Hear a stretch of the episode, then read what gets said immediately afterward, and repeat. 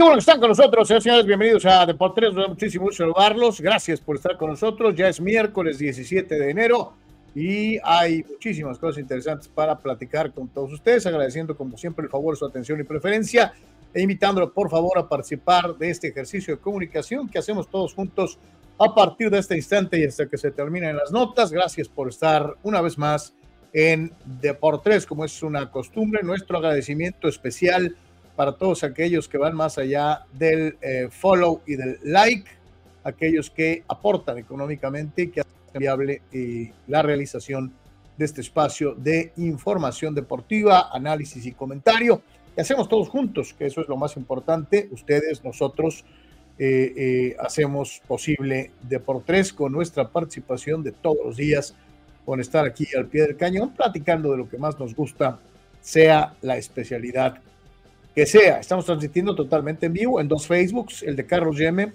personal, y el eh, Facebook de Deportes, que poquito a poquito empieza a agarrar eh, eh, presión, pero nos falta, nos falta. Recuerden que apenas habíamos superado la meta en el anterior de los 12 mil. Este, nos falta muchísimo, pero sabemos que con su apoyo, con su ayuda, lo vamos a, a conseguir. así que entre más personas nos ayuden a suscribir sería lo mejor. Ojalá y lo puedan hacer. Inviten al amigo, al enemigo, al compadre, a, a, suscribir hasta el perro si es posible. Este, ayúdenos, por favor, a crecer en Facebook, en donde estamos, reitero, transmitiendo en vivo en este momento. Estamos en el LinkedIn de Carlos Yeme, estamos en el canal de Deportes en YouTube, el canal de Deportes en Twitch. Dos cuentas de ex en directo, la de Deportes oficial y la de Carlos Yeme Servidor, que eh, tienen la transmisión en vivo. Lo estás viendo en vivo también en Patreon. Entonces, este, hay muchas opciones, hay muchas, muchas opciones.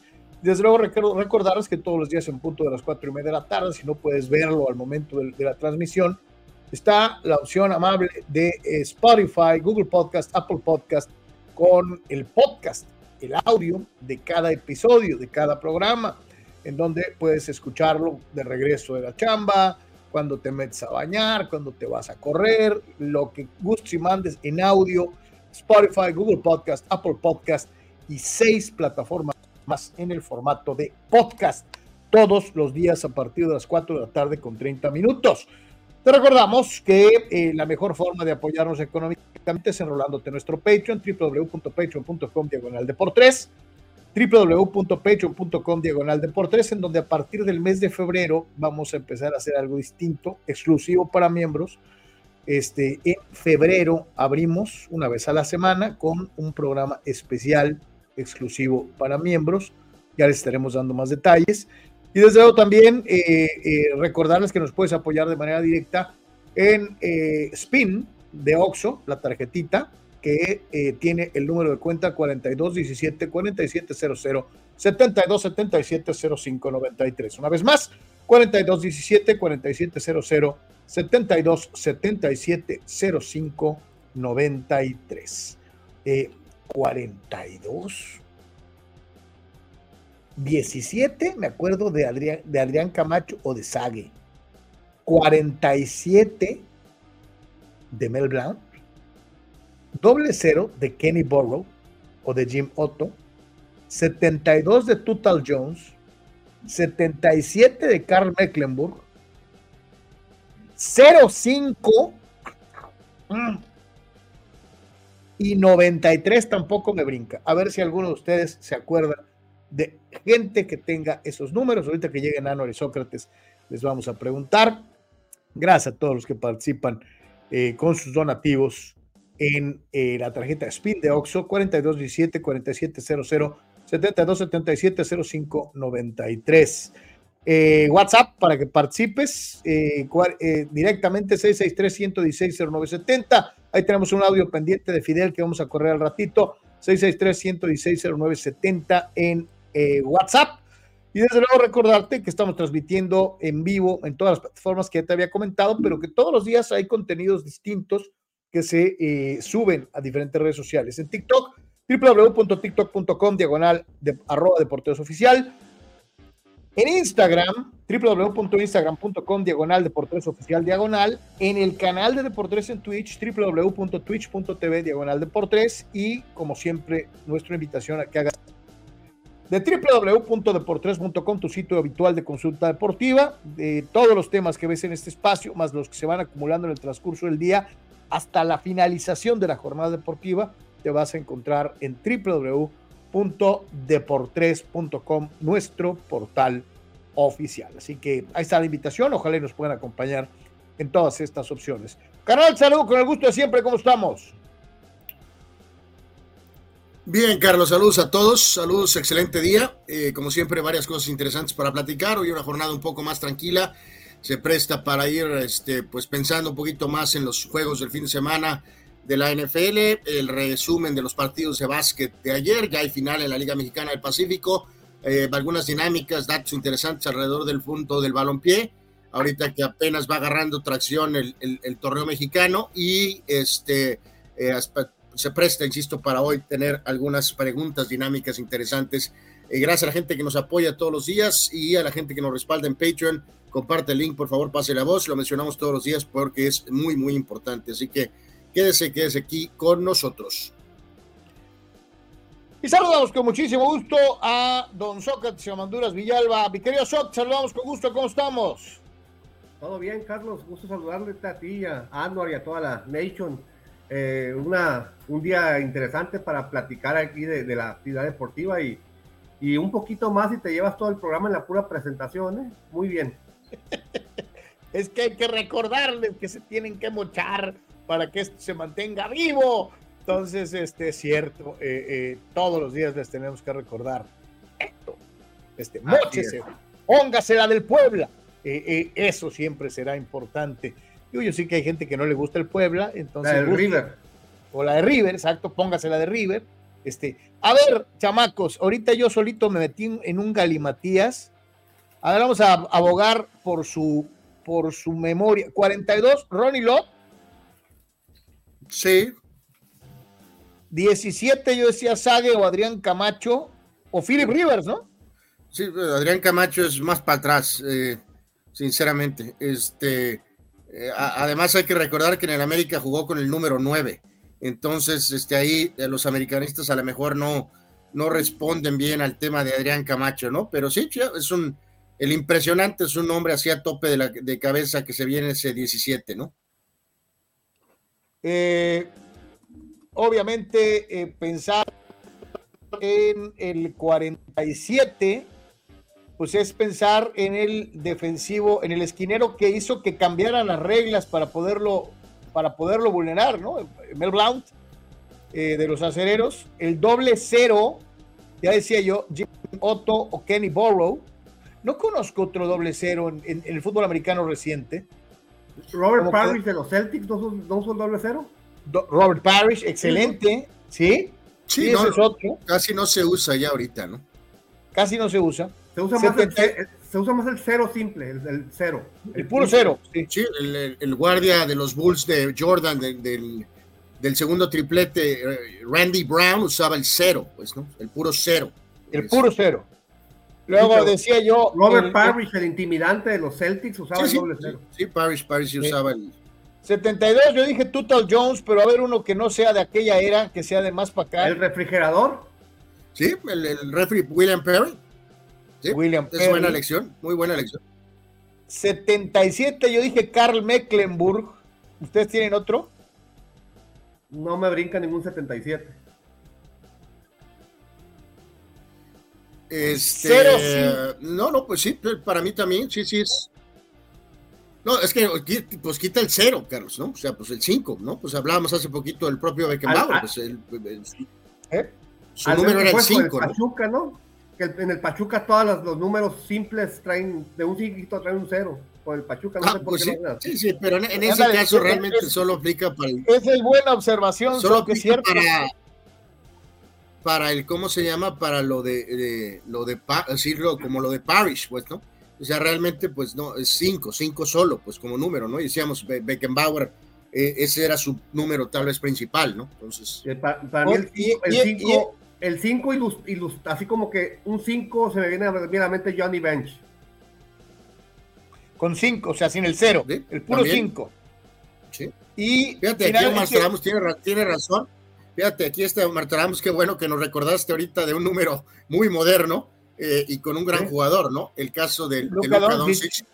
Este, sí, sí, sí. es algo... y, el, y, el, último es el que menos me timbra, pero según yo hay un 49er que usaba ese número, pero se me va el avión. 93. 93, eh, híjoles, pues eh, eh, eh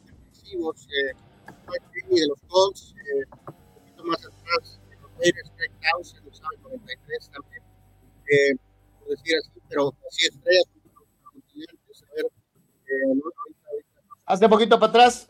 Sí, pero ah, aquí el propio Dani decía Dwight Freeney, ¿no? Con el 93, por, correcto. Dwight Freeney. Sí, sí, pues ahí está. Ahí está, este, este, eh, hay varios números importantes, varios números ilustres. Así que, bueno, pues ahí está este mini ejercicio para poner. Una, una lista de, deportistas que son del 93, a ver cuáles brinca. Kyle Campbell, Kevin Williams, Kevin Carter, Dwight Freeney, Philip Daniels, Endamokong Su. Ese es muy famoso, eh, eh, el, el, tremendo cazador de cabezas. ¿sí?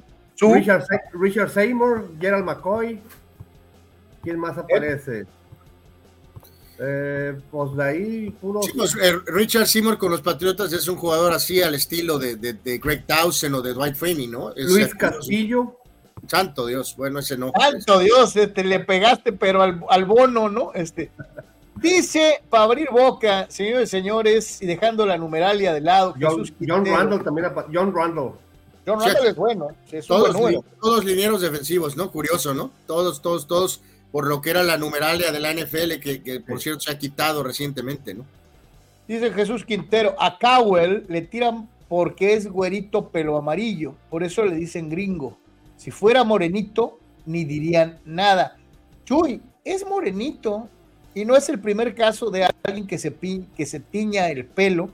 En la década de los 70 había un muy buen mediocampista ofensivo que se llamaba Gerardo Lugo, que jugaba con Cruz Azul y a quien el extraordinario e inmortal narrador Ángel Fernández le puso por apodo el gran jefe pelo amarillo.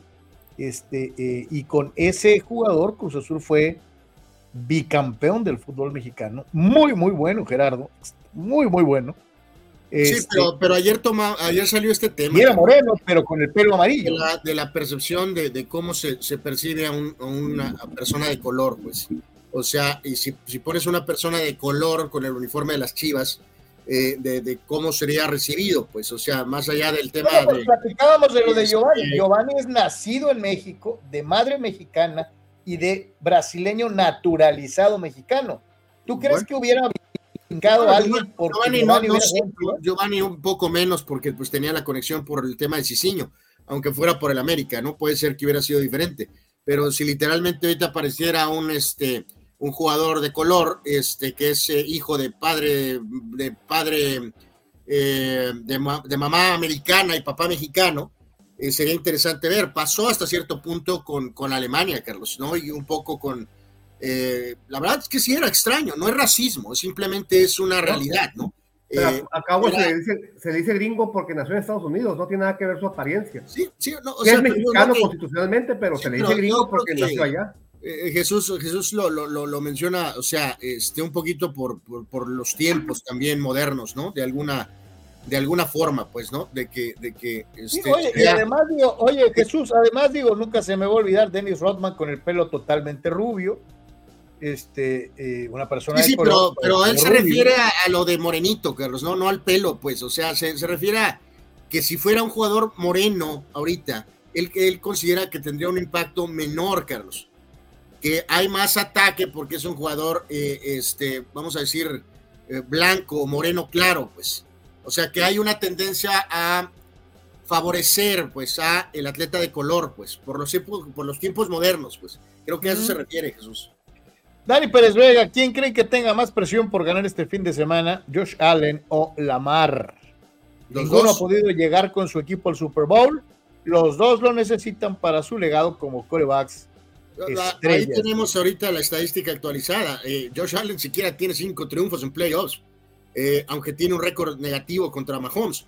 Eh, pero bueno, pues ¿cuántos pueden tener récord positivo contra Mahomes, que no sea Brady? Entonces, en este sentido, Lamar Jackson ha ganado un juego en playoff. Uno. Y, y, como la, la, pregunta dice, este fin de semana, este fin de semana la presión la tiene Lamar, está en casa y es sembrado, es el sembrado número uno. Sí, sí, totalmente. Sí, aunque no va a ser bueno y los críticos como ustedes le van a caer con todo en pedazos a, Josh Allen si pierde, eh, sorry, es muy diferente enfrentar, aunque sea en casa a los Chiefs, y a Mahomes, que en este caso, con todo respeto a los jóvenes Texans, no hay pretexto. yo, yo me pregunto, bueno, pero es que esa se la ganaron los Ravens a pulso de tener el mejor récord. No, por eso, por eso, Carlos, pero por muy bien que esté jugando CJ Stroud y, y los Texans o sea, sorry, no, no hay margen. Pero eso, pero eso no tiene nada que ver con los, con los Ravens, o sea, al contrario. Son muy similares los dos escenarios. También Green Bay, con equipo joven y con un coreback explosivo, va a San Francisco. No, no, no, no, no, no, hay ningún escenario similar, Carlos, ¿cómo? O sea, claro que es, muy diferente lo de los Bills y los Chiefs que, que lo de los Ravens. Los Ravens son absolutamente favoritos, Carlos, por Dios. bueno, claro, por eso, pero es algo que los propios Ravens se consiguieron siendo el mejor equipo de la conferencia. No los podemos penalizar diciendo, ah, no vamos a saber nada de la mar hasta que no juegue con un verdadero sembrado. Pues, mi hijo, eh, es uno de los privilegios que te ganas siendo el mejor equipo de la conferencia, el recibir a los más débiles. ¿Cuál es el problema? Bueno, o, le vamos a buscar, o le vamos pierden los dos. A los Ravens. si pierden los dos, Carlos, evidentemente el que se va a llevar más metralla es la marca. De acuerdísimo. De no, pues es que en el otro estás hablando de un tipo fuera de serie, como es Mahomes. Sí, eso es todo. que no creo que pierdan, sinceramente, pero tampoco pensamos que Dallas iba a perder, ¿no? Dice Raúl Ibarra, Qué gacho lo del Cubo Torres, se había agarrado contrato con el Herediano y dio positivo por un spray que usó en una uña enterrada. Ahora la Guada le acaba de dar dos años de suspensión, dice, dice difícil caso. Eh, eh, eh, esa la traen, pobre vato, dicen por ahí este, que el que nace para maceta este, no pasa del corredor. y yo también a veces asumo que la imposición de sanciones se da muy a rajatabla porque hay muchas formas de evadir el dopaje. Entonces, en vía de mientras, entre que averiguas o no averiguas si fue que te comiste unos tacos con, con, clembuterol o que usaste una sustancia que entró en tu sistema por la piel, en este caso por una uña enterrada, eh, pues por lo pronto sancionas, ¿no? Ya vendrá el proceso de, el proceso de, apelación, las investigaciones, y eh, probablemente de dos años puedas si te lo aplican retroactivamente, cortarlo al tiempo que dura la, investigación, que yo supongo va a durar un año, más o menos. Es la idea que yo pienso. Se va a quedar un año sin jugar. En lo que demuestra que las cantidades registradas en el, en el examen son consistentes con el uso de un spray cutáneo, ¿no? Pero por lo pronto ya se jodió y ya se va a quedar un buen rato sin jugar. Pero no, tampoco puede las autoridades deportivas irse a la primera, como, como pasó con los, con los mexicanos, de, decir, ah, es que pues es que en México toda la carne tiene clemuterol, ¿no? Ups, o pues, sea. Pues, es, que, es que lamentablemente, Carlos, o sea, tienes que tener este parámetros muy, muy, este, muy robóticos. Tienes que ser muy severo. Muy robóticos, porque pues los transas, eh, eh, lamentablemente, no porque no tienen que ser un millón de transas, este, pero con, 10 transas o con 5 transas son demasiados, ¿no? Entonces, eh, si lo vemos con calma ahorita, puede ser que la explicación sea razonable, incluso obviamente verdadera, ¿no? De que, la uña y que no se ve.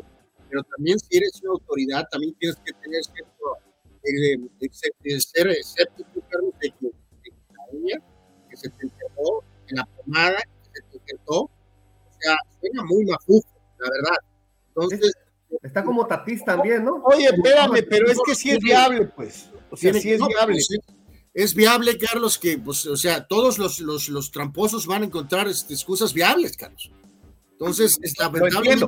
Pero no quiere decir que todo, también no, no todo el que registra positivo es culpable pues de intento de, de, de, tratar de aprovechar pues una sustancia para mejorar su rendimiento. Ni, modo, pues por eso tienes Hay una gran cantidad de gente que se, que se ve envuelta en casos de doping, inclusive a nivel laboral, ya ni siquiera deportivo, laboral que por un jarabe para la tos o por sales positivo y no te dan tu carta de antecedentes penales, por ejemplo, ahí en el Palacio, o eh, eh, eh, la recomendación de una, una carta de recomendación del trabajo, saliste positivo por X razón, y eso que y te jodes. Bueno, por eso, pero estamos hablando del tema deportivo. O sea, no, no, por eso, pero yo te doy el ejemplo de la vida diaria, porque hay gente que en su vida ha probado una sustancia y sales positivo. A eso me refiero. Pues ni modo, va a tener que ganar en, la apelación, supongo. Porque, o sea, no puedes nada más dejar los casos en limbo, pues, ¿no? No puedes decir, este, pues, ok. por eso lo, por eso lo, vamos a investigar y después veremos otra vez entonces. Por eso lo mencionaba. Yo creo que se va a aventar sin jugar mínimo un año y a su edad un año es un montón, ¿eh? Sí, aquí la historia de este muchacho es pues de, a veces eh, lo hemos dicho tanto, ¿no? De buenas, malas, de rebote, no rebote, lo que eh, los, un partido crea, ¿no?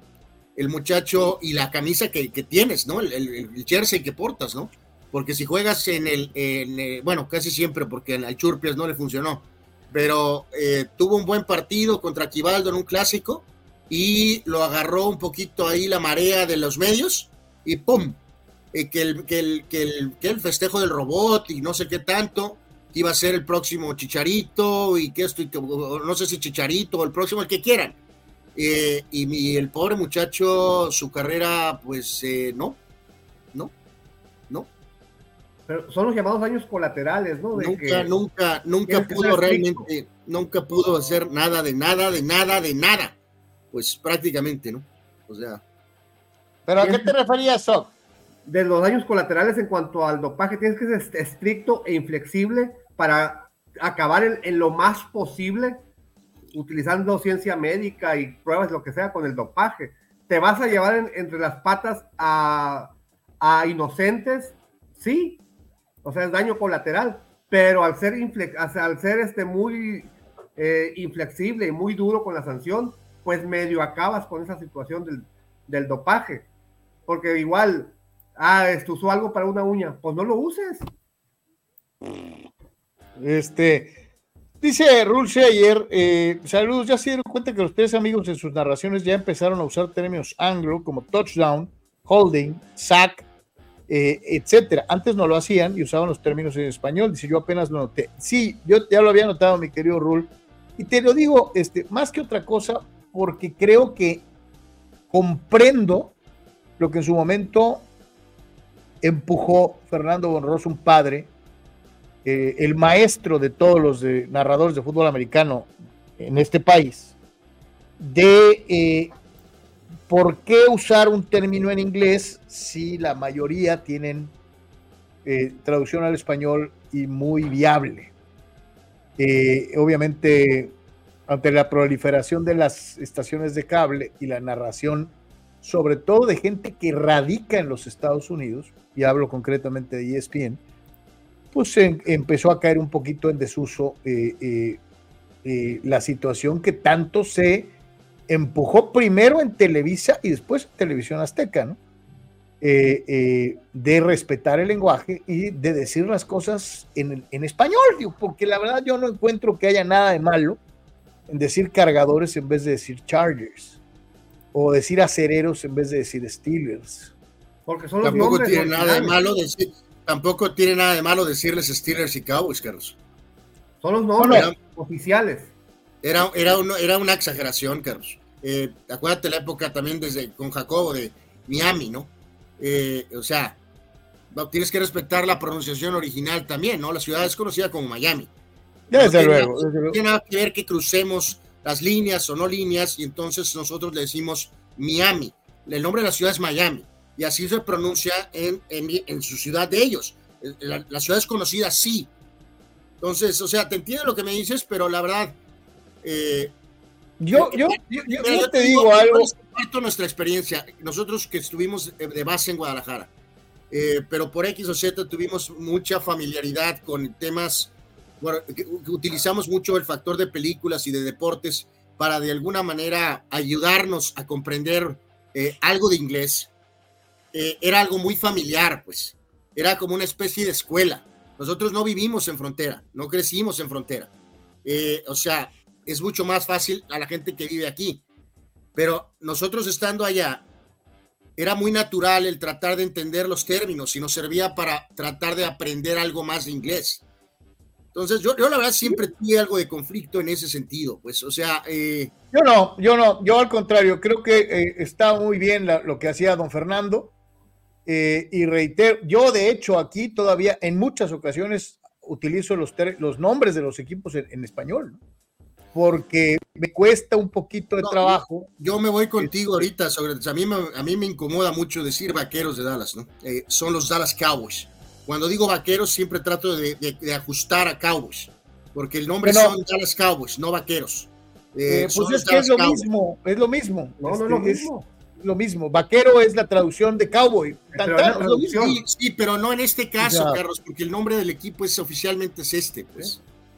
Por eso, pero eh, estás, hablando de un país de habla. Aparte somos muy, muy selectivos y la prueba de ello es. Acá hablamos español y no tiene nada de malo que sean vaqueros de Dallas. Y de hecho, eh, eh, en, el mundo, eres en muy toda Latinoamérica son conocidos como los vaqueros de Dallas, ¿no?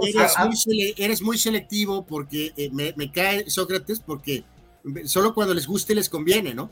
Como los Lakers, la traducción es miserable, laguneros o no sé qué porquería. Eh, no les dicen laguneros. ¿Por qué? Porque no, se, no se utiliza mucho, pero sí se usa, ¿no? Carlos, no se oye bien, Carlos, tú sabes bien que no se oye bien. Los Lakers son los Lakers, Carlos. Siempre han sido. A Brady, a Brady, ¿por qué nunca le dicen Tomás? Y a Montana, ¿por qué nunca le, dicen José? Claro, pero es que ahí estás hablando concretamente de, nombres propios. Los equipos tienen nombres.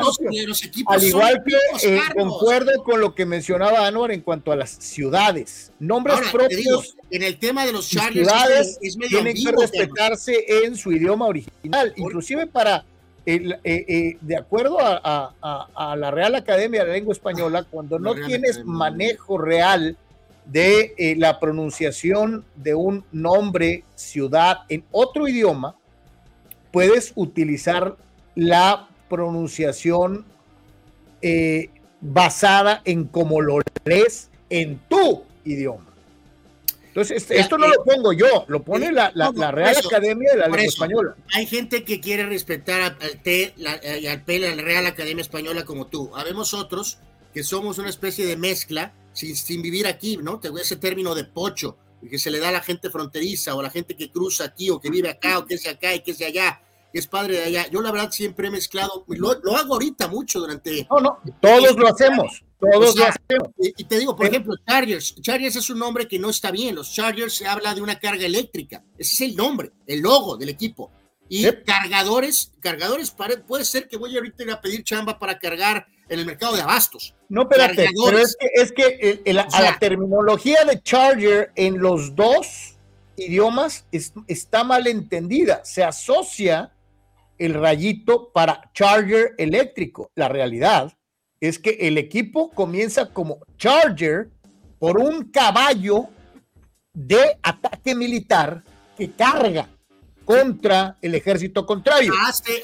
el, origen real, el origen real del nombre Chargers en Los Ángeles era este caballo de batalla que cargaba contra los rivales. De acuerdo, pero eso fue cambiado, fue removido. A tal grado de que el primer, el primer logotipo oficial del equipo tiene un corcel, tiene un caballito. No hay rayo, ¿eh? Es un caballito. Eh, ¿qué, ¿cómo quieres decirle a los Yankees, Carlos? Es que volvemos a lo mismo. Hay mucha gente que escribe, fíjate, ya ya nos vamos a la escritura, Yankees con K y doble E, que es la, la manera correcta de escribirlo en, inglés. En español. En inglés. Y en español es Yankees con Q, U, I. Ajá, en inglés es con doble E. Yankees. Y las dos son correctas. Y las dos se escuchan igual pues yo siempre, sorry, siempre lo, trato de escribir con doble, o sea, en fin, en fin. Ahora sí que, cada quien tiene que tomar su decisión de cómo eh, manejar esto, ¿no? Los nombres de eh, los equipos también son nombres propios, son, son nombres oficiales.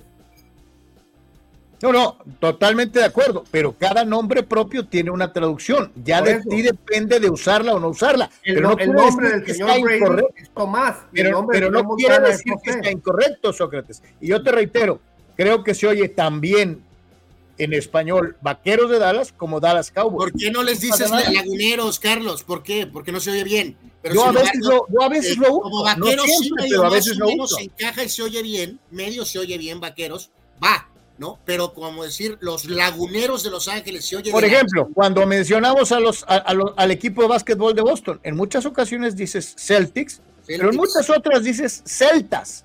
Yo lo uso bastante. A veces sale el Celtas de Boston, sí, sí, pero, pero el nombre primario y principal en español, inglés o en chino es. El, el Orlando Magic es la magia de Orlando y no pasa nada. Bueno, qué bueno, qué bueno. El, propio nombre de Magic Johnson, ¿no? Y no suena muy bonito Irving el mágico Johnson. Suena bien bonito Magic, ¿no? Eh, pero suena muy bien el mágico González. ¿O qué? ¿También a González le vamos a decir el Magic González? el mágico, pues el mágico siempre fue mágico, es una persona del Salvador. es, pero es la misma palabra. ¿Cuál es el problema? Estamos aquí basándonos de base de operación en Estados Unidos y en inglés. Entonces, por eso no, se, no le decimos Irving Mágico. Yo te digo, hay, hay casos para todo. Hay casos para todo. Eh, Baltimore, los Ravens o los Cuervos. yo casi siempre les digo los Cuervos de Baltimore. Casi a mí me encanta, a mí me encanta Ravens, ¿no? Y te lo digo, el caso de los Bulls me fascina Chicago Bulls, aunque suena bien los Toros de Chicago, pero eh, en este caso son los Chicago Bulls. Y pregunto, pues son los Toros de Chicago, y no pasa nada, ¿no? Y dice Gerardo, y los padres, los padres son los padres en inglés y en español, ¿no? Bueno, esos sí son El equipo suramericano no se llama Crows. O sea, Crow, la, la traducción de cuervo es Crow, no es Raven, es Crow. Y no se llaman Crows. Pero, pero es una, el, el Raven es una acepción anglosajona para cuervo también. O, sea, ya, hay que deducir y hay que, en lugar de decirle Ravens y ya, al Thunder, ¿cómo le decimos en español? Los el trueno. el trueno. Pues, pues, no se oye muy bien, ¿eh? Yo, creo que... El trueno de Oklahoma. Digo, me extraña Sócrates porque en Tijuana había los truenos de Tijuana, que un equipo profesional. Eso, pero son base de operación aquí, por eso lo entiendes, Carlos, oh, son los truenos. Pero también, pues, ¿qué tiene? El trueno es el trueno en México y en Estados Unidos. Eh, ¿qué, tiene, de chistoso el trueno de Oklahoma? ¿Cuál es el problema? Pusieron los toros de Tijuana, los, los truenos. O les ponemos los Bulls de Tijuana. Su base de operación es México. Estamos hablando de nombres que tienen base de operación en Estados Unidos. O sea, igual, igual, este, reniego si veo alguna nota en Estados Unidos refiriéndose a los Tijuana Bulls en la liga de béisbol. no se te llaman Tijuana Bulls, se llaman Tijuana Toros. Dice Rulsheyer, a ver, eh, para esos binacionales, ¿cuál sería la traducción de los Bills? Los Bills son los Bills, no hay traducción. ¿Por qué? Porque el Bill proviene de una figura histórica que era William Cody, el famoso Buffalo Bill. B grande y doble L. De ahí nace la denominación asociando a un cazador de búfalos con los Bills de Búfalo. entonces sería como Memo, ¿no? Porque se le dicen Bill por William, o sería como Memo por Guillermo. Ah, ah, ah, pero pues es, lo que te digo, pero entonces hay que tiene que ver un Bill, un Guillermo, con el animal, ¿no? O los, billetes, que ver. los billetes. Eh, que sería una traducción literal que tampoco tiene uso, ¿no? Eh, es, que, es que aquí esa es la situación. Yo creo que no hay, no hay traducción literal, sino nombres aplicables en los dos idiomas. Mira, pues cada quien que utilice sus eh, formas. Y aparte de las otras palabras que se refieren a jugadas, no siento que sean en inglés, sino que siento que son tecnicismos propios de cada deporte. El hit en béisbol, pues es un hit. Aunque digan sencillo, pero en la, pero en la, bueno, es que ahí, ahí ya en la denominación, Sócrates, ya estás dando el, el valor del batazo. Por eso hay, al igual que en inglés, sencillo, doble, triple y cuadrangular. Sí, pero no. Sí, cuando. cuando pero no vale lo mismo. Cuando sí. Y en español hay muchas maneras de hablar de ese batazo que la defensiva no puede atrapar. Es imparable, incogible. Hay muchísimas maneras de decirlo. de foul, ni modo que le digas falta. No, es un foul. El, foul es, eh, no tiene acepción, no tiene excepción en español. Ese sí es un foul ball en todos lados. O sea, hay términos traducibles, hay otros que no. Y lo mismo pasará tal vez del español al inglés, ¿no? Dice eh, Juan Antonio, Anferni, el centavo Hardaway. David, el almirante Robinson. El almirante se lo dijeron desde que me acuerdo. Pepe Espinosa, todo el mundo le decía el almirante, no The Admiral. Al menos en las, en las transmisiones NBA en español, yo no me acuerdo a José Roberto Espinosa o al propio, en paz descanse, o al propio Garay diciendo The Admiral Robinson, ¿no? Pero son apodos. Bueno, por eso. No Dennis, el gusano Rod, por eso, pero los dices en español. Anferni, el centavo Hardaway. Y fíjate, a, Hardaway nunca le dijeron el centavo más que en ocasión. A Anferni le decían penny. Sí, pues es que no se oye bien el centavo. Penny. A sabiendas de que hay, por ejemplo, un jugador mexicano fallecido que fue una gran figura, que era conocido en Chivas y en Cruz Azul como el centavo Muciño, que fue un figurón a nivel nacional. ¿eh? Pues, pues, aquí era su base de operación, aquí se aplicaba centavo, allá no se oye bien. Juan Antonio, no, bueno, allá, pero estamos en México. Dice Juan Antonio, imparable, incogible, indiscutible, eh, eh, en fin, o sea, sí, hay muchísimas, ¿no? Pero bueno, eh, Ahí ya creo que es cuestión de cada quien. Por eso, pero ¿cómo, que estamos en México? Pues si los deportes trascienden y son universales, pues, o sea. Pues no, por eso, pero aquí me estás dando a entender que la primera defensa fue respetar el idioma original. pues, si estás en México y existen acepciones en, en castellano, ¿por qué no usarlas? Pero pues Dice, dice por acá, dice, dice, dice Víctor que el apellido Pathwell no le ayuda al chavo para pasar como mexicano. Bueno, pues ¿qué quieren? ¿Que se llame Pérez o González o cómo? Eh, pues sí, pues sí, sí, sí, sí, es muy diferente si tuviera un apellido de conexión latina, si quieren llamarlo así, ¿no? Está como el amigo que platicaban ayer, Anuar, que es africano por los cuatro costados, pero que se apellida González por su papá adoptivo. Eh, pues sí, sí, sí, sí.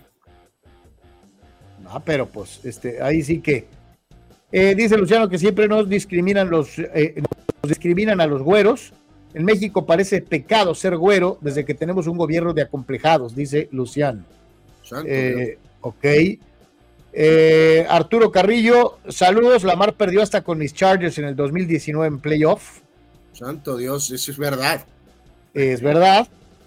Eh, Manuel Cepeda, saludos Manny, de quienes se identifico inmediatamente, dice 42 James Worthy, 17 Benjamín Galindo, 47 John Lynch, doble cero Robert Parrish, 72 Sergi Brobowski de la NHL, 77 Luka Doncic, 05 Nomar García Parra, sin el, cero.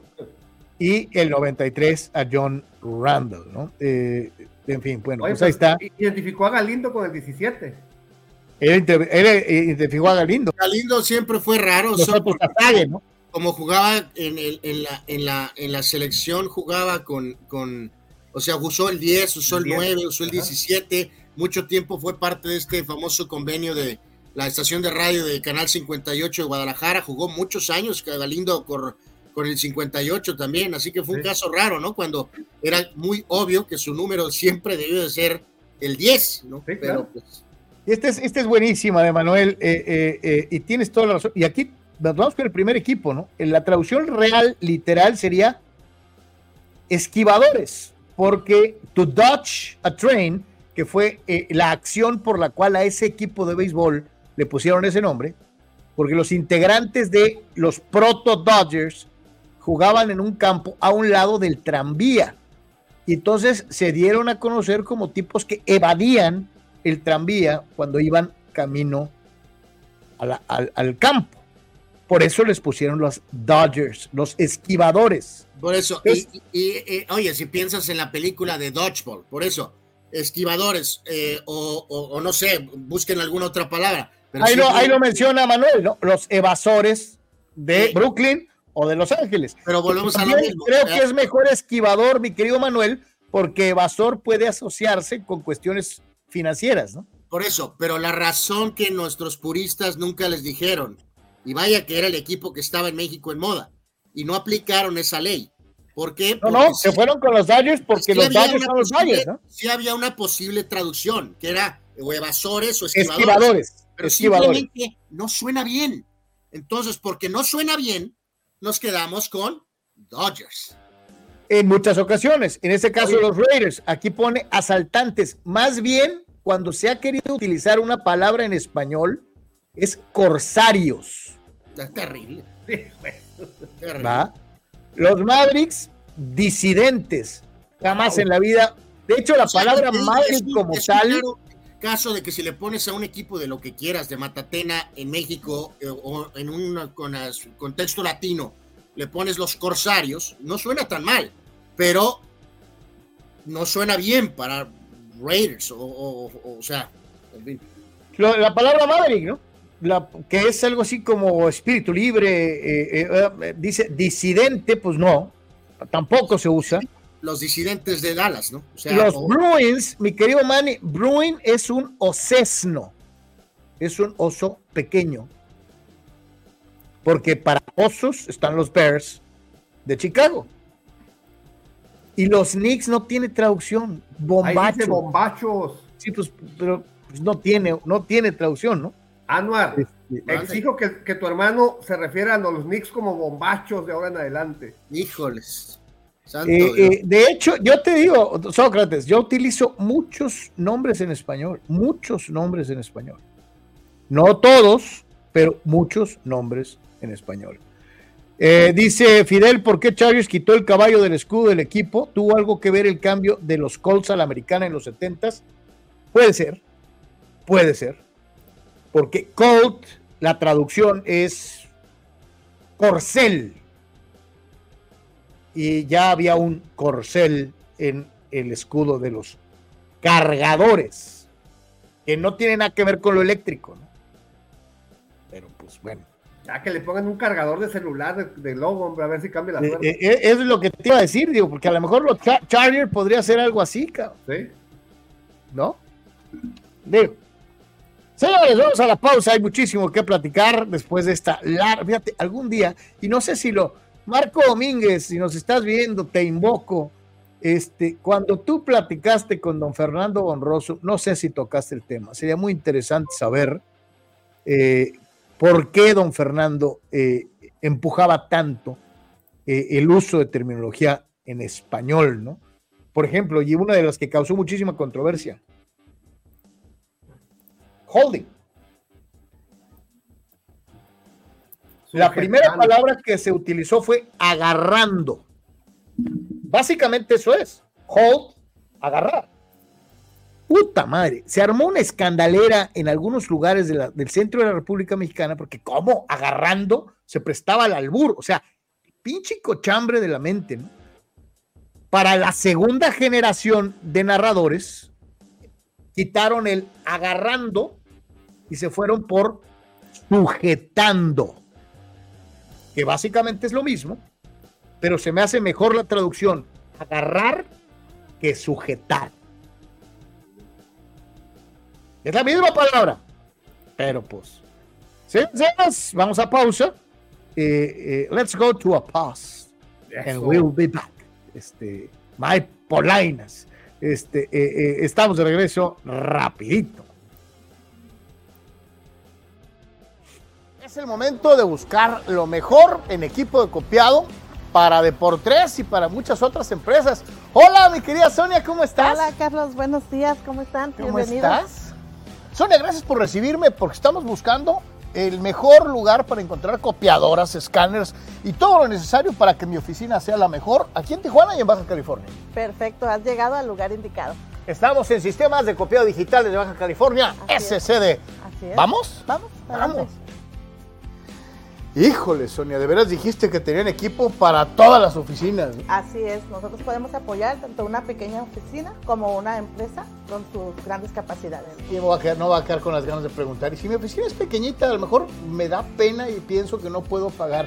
Hay para todos los gustos y precios, ¿no? Claro que sí, nosotros podemos apoyar con un arrendamiento mensual, este, también con precio por imagen. Depende de la capacidad que estén procesando, nos podemos ajustar.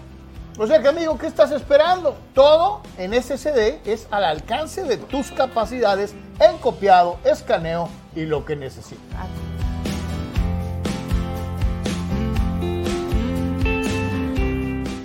A ver, Sonia, ¿desde cuándo trabaja entonces eh, eh SSD y cuánta gente trabaja en esta empresa?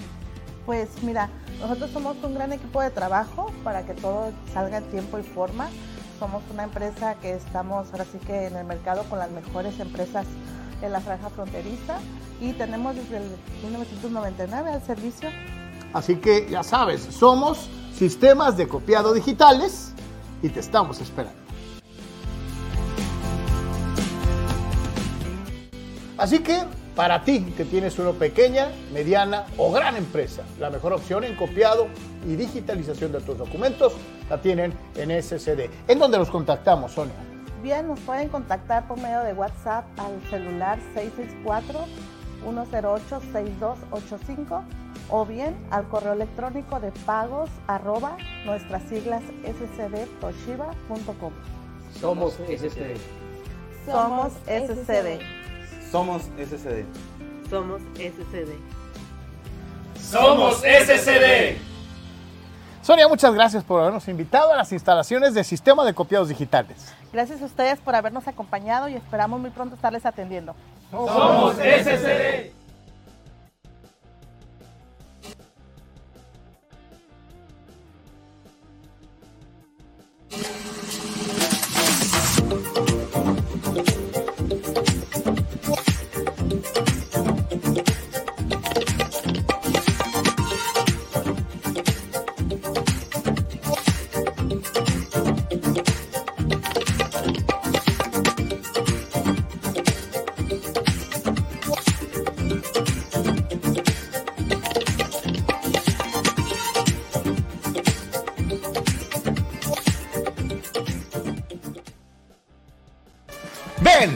Sé parte del deporte marcial más importante en el movimiento olímpico mexicano, el taekwondo. El taekwondo fomenta la disciplina, respeto, autocontrol y constancia con maestros de probada experiencia y calidad e instalaciones de primera.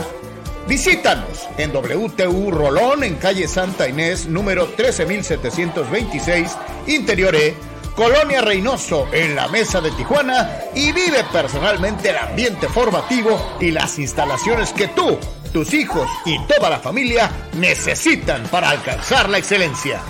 Intégrate a WTU Rolón, visítanos en nuestro nuevo Dojang o en nuestras redes sociales para mayor información. Nuestro teléfono es 664-258-0745. WTU Rolón y el increíble mundo del taekwondo te esperan con los brazos abiertos.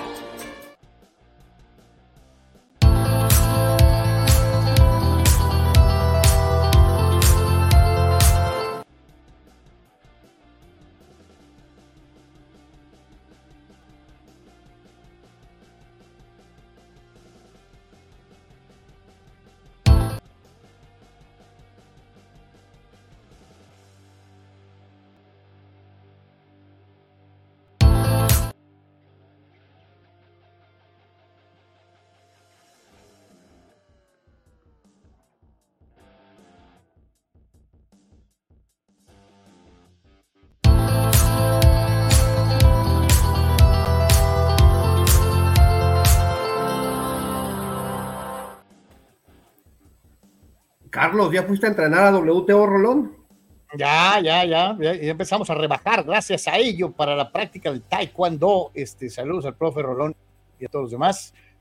Eh, pues se descartó la solicitud de sede que se había eh, interpuesto para que México albergara por segunda ocasión en su historia en los Juegos Olímpicos. Se había tenido como eh, posibilidades solicitar esto a través del Comité Olímpico Mexicano que preside la eh, ex atleta, ex clavadista Alcalá. Eh, las dos opciones que se tenían eran 2036 o 2040, eh, pensando en que existía una probabilidad real de una mejoría en el aspecto económico, de una ampliación en la infraestructura y poder pensar que la proverbial calidez, y buen trabajo de organización de los mexicanos contribuyera a conquistar eh, esta situación de ser sede de los Juegos Olímpicos. La realidad es que el horno no está para bollos en el aspecto económico. Cada vez es más complicado eh, poder pensar en ser eh, sede se habla de 220 millones de pesos que tendrían que invertirse en los próximos seis meses tan solo en apoyo, campamento, logística para los supuestamente 90 atletas que estarán participando hasta el momento. Si es que Ana Gabriela Guevara no sale con que van a ir dos, este, porque no hay lana. Este, pero se supone, estamos hablando tan solo de, de, de la manutención y el apoyo para la participación de una delegación en los próximos seis meses de 220 millones de pesos. La posibilidad de organizar unos juegos ya se interpretaría en miles de millones, eh, eh, lo cual obviamente creo que al momento para el país, pues es algo totalmente fuera de la realidad, ¿no? Pues quién sabe, porque ahí le entra con lana la, la iniciativa privada, Slim, Televisa, Azteca, yo creo que ni para ellos, este Sócrates, ¿eh? eh como inversión. están diciendo que ya ves que todo el mundo está indicando eso, que Azteca ha tenido unos rollos económicos fuertes, la propia Televisa ahorita salieron con que incluso en el área de deportes hay bajas, eh, eh, recortes, simplemente sabemos que esto era impráctico, era una situación que los cargos modernos, el, el cuaderno de cargos modernos de los Juegos Olímpicos de las Copas del Mundo eh, están, están simplemente fuera de nuestro alcance. Eh, es simplemente, no es como antes, ¿no? No es como antes, lo vemos en la próxima Copa del Mundo, un país que había organizado solo dos mundiales en México 70 y México 86, ahora va a tener 10 partidos, 10 partidos. Eh, y vaya, porque nos los dieron de regalo, nos los dieron de cortesía. Entonces, simplemente, eh, lamentablemente los tiempos han cambiado y a menos que pase algo. Oye, se habla de que se va a pedir una sede alterna para un evento de menor eh, calado, de menor envergadura, como es el caso de los Juegos Olímpicos de la Juventud, ¿no? Probablemente Pues sí, pues sí. para, para eh, eh, la próxima edición. Pero obviamente el gasto es infinitamente menor Lo dijimos, a los juegos ya de veras, ¿no? lo dijimos cuando salió este primer reporte, Carlos, que era absolutamente increíble y que pues no iba a ir a ningún lado. Y dicho y hecho. Es muy difícil, ¿no? Muy, muy difícil. De hecho, y vamos dejándolo bien claro, creo que hoy en día hay cuatro, cinco países con la capacidad real a nivel económico de aventarse el tiro de esto. de Yo, unos Juegos Olímpicos. recientemente en nuestro lado, vean cómo le fue a Brasil, ¿no? que se aventó el No, bueno, pero es que, oye, los brasileños se echaron la soga al cuello doble, porque y organizaron consecutivamente Mundial y Olímpicos. Y están pagando el precio todavía hoy de una manera brutal. ¿no? Pero y, esos, ¿quién- y- y esos países que pueden, se la pueden aventar solos están allá en, en Emiratos Árabes, ¿no? Qatar, y Arabia Saudita. No, y no, digo, básicamente son pues, Estados Unidos, probablemente en coalición dos o tres europeos, el mundo árabe y los chinos. Párale de contar. Sí. y, y, y, y, y no me digo, recordando algo, los Juegos de Beijing, toda la infraestructura que hicieron hoy está en ruinas. Cualquiera pensaría que en un país con tanto pueblo, con tanta gente, todas las instalaciones serían funcionales. La mayor parte de las instalaciones olímpicas utilizadas en los Juegos de Beijing hoy están en ruinas. Nadie las usa. O, o son otra cosa, locales o vivienda o... Sí, la Villa Olímpica se convirtió en, como se hizo en México en el 68, ¿no? La Villa Olímpica se convirtió en edificios multifamiliares, ¿no? Así es. Y tan- dice Juan Antonio, los de Atenas la siguen pagando 20 años después, ¿sí? ¿Sabes cómo quedó Argentina después de su título del 78 en el aspecto económico? Sacudidos, temblando. No, bueno, y eso Este- que eso fue hace, eso fue hace, eh, o sea, cuántos años, ¿no? O sea, Hace muchos años. Sí, o sea, re- realmente son cosas que muchachos nos sobrepasan, ¿no? Porque como reprobamos hasta recreo y dos más dos son cinco, eh, pero pues sí, o sea, porque si hablas, si piensas, ponle que hay más, e- más equipos, obviamente, ¿no? Y más que nunca ahora cuando estás con la locura de, de- del, del mundial eh, loco, ¿no? Gigantesco. Ponle que eran 16 equipos en México 70, ¿no? Pero obviamente lo básico era estadios, eh, la cuestión de hospedajes, para, eh, comunicaciones. Para participantes y para posibles aficionados, ¿no? Eh, la cuestión de comunicación.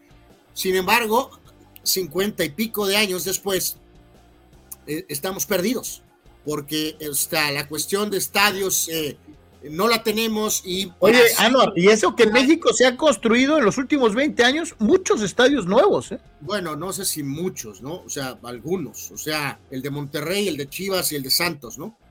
Y ya. Eh, el de Tijuana que sigue en construcción. Bueno, pues ese no cuenta porque no sabemos cuándo va a terminar, ¿no? Pero eh, el León sigue jugando en León, Carlos. El Toluca sigue jugando en el Nemesio 10. Y podrán algunos decir, bueno, los Cachorros y los Red Sox, ok, pero incluso hay detalles con el Azteca que va a enfrentar esta magna renovación apenas para el partiditos que va a tener en el próximo Mundial. Simplemente lo que voy es que eh, la, la- la- la base de estos eventos, muchachos, en 50 y pico de años, eh, se ha disparado de una forma que no tiene control, pues, ¿no?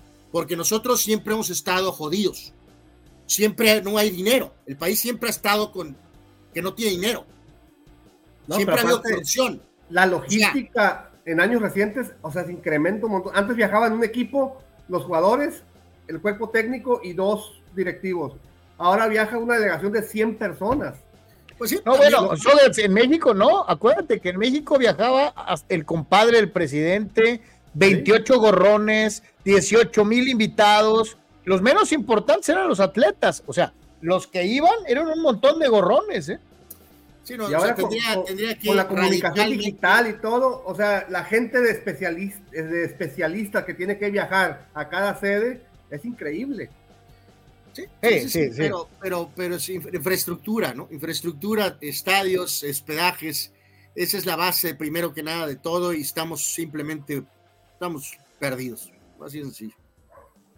Dice Rulse, oigan los chiquitirs con tanta feria que tienen, ¿por qué no han construido un estadio? Es una muy buena pregunta. Fíjate, ahorita, que- ahorita que ya va eh, eh, eh, un par de años de, de este joven gobernador, Carlos, que es tan polémico y tigre, y se ha dicho palabras, palabras, y dice, y dice palabras, y el estadio tigre, y el estadio tigre, pues no han puesto ni la primera piedra. O sea, Fíjate, pero- eh, eh, es algo interesante. ¿Cuál es el amarre o convenio que hay con la Universidad Autónoma de Nuevo León respecto al equipo de primera división? No, pues es- ya la universidad se, se dio los derechos y ahora el que opera es una compañía privada eh, eh, eh, eh, con mucho dinero, que son los que mueven a Tigres. O sea, pero ellos ya no es. Universitario Nuevo León, ya no hay. Sí, ya no hay. Dice No, Juan Antonio, no, y tiene toda la razón del mundo. si Tigres siguiera en algún tipo de, re- de, con- de cordón, Carlos, con, con la universidad, pues andaría en modo Pumas, ¿no? Exacto. Digo, en Monterrey hay mucha lana, eh, a lo mejor sería un poco mejor, ¿no? Pero la única forma en que Tigres ahorita es poderoso y robusto es en este esquema, ¿no? O sea, no, no, Mira, no. y, y aquí dice machetazo a caballo de espadas, ¿no? Y lo curioso es que el equipo le pertenece a una empresa constructora, dice, más ironía kafkiana, ¿no? Y tiene Bueno, toda la razón del mundo. ya habíamos ¿no? pasado por este episodio de las ironías. Mijo, Cruz, Cruz Azul. Azul es la segunda cementera más rica y poderosa de América Latina. Y nunca han construido un estadio.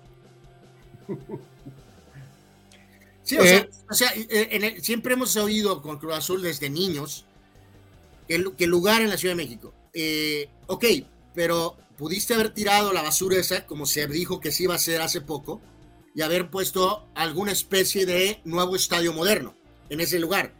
Ya sabemos que permisos. Pero, Anuar, se supone que la cooperativa tiene un terrenazo en Xochimilco. Bueno, por eso te digo. O sea, y vaya, Cruz Azul sí tenía dinero, ¿eh?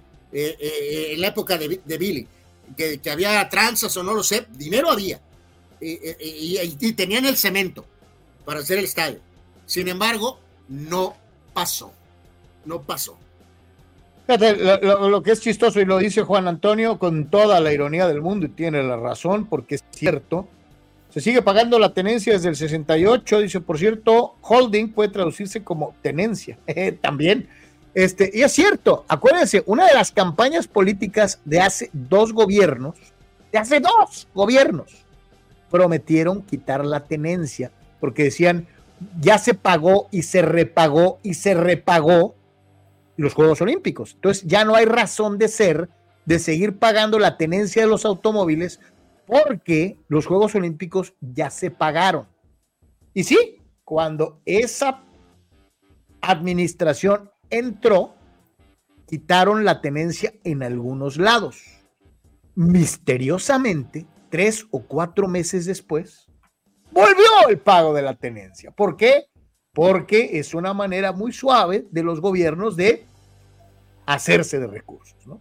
Este, eh, eh, eh, entonces, eh, cierto, los Juegos Olímpicos los hemos pagado como 12 veces con lo que llevamos pagando de tenencia cada año. Por las placas, cada año. Aquí, eh, sí. No, no, y, y- y- y- volvemos a lo de toda la vida, Carlos, ¿no? Bueno, al menos lo que nos ha tocado de vida, ¿no? Ya sabemos que México potencialmente tiene todos los recursos para evidentemente ser un país que podría estar en posición de hacer esto y muchas cosas más, pero no suceden. Mi querido Soc, pregunta a Raúl Ibarra que si por fin podremos ver a Munguía peleando de verdad. Y pregunta por el Pitbull Cruz, eh, que está en esa posición de eterno ya merito y me empieza a desesperar. Ahorita, ahorita en la sección de Vox vamos a platicar de, de Munguía, ¿no? Sí, está, está el tema para hoy, para un poquito más adelante, pero está el tema hoy. En el, en la Ahorita, de lo platicamos, Raúl. Este, A que no saben qué, muchachos. ¿Qué pasó? Eh, prepárense, por favor.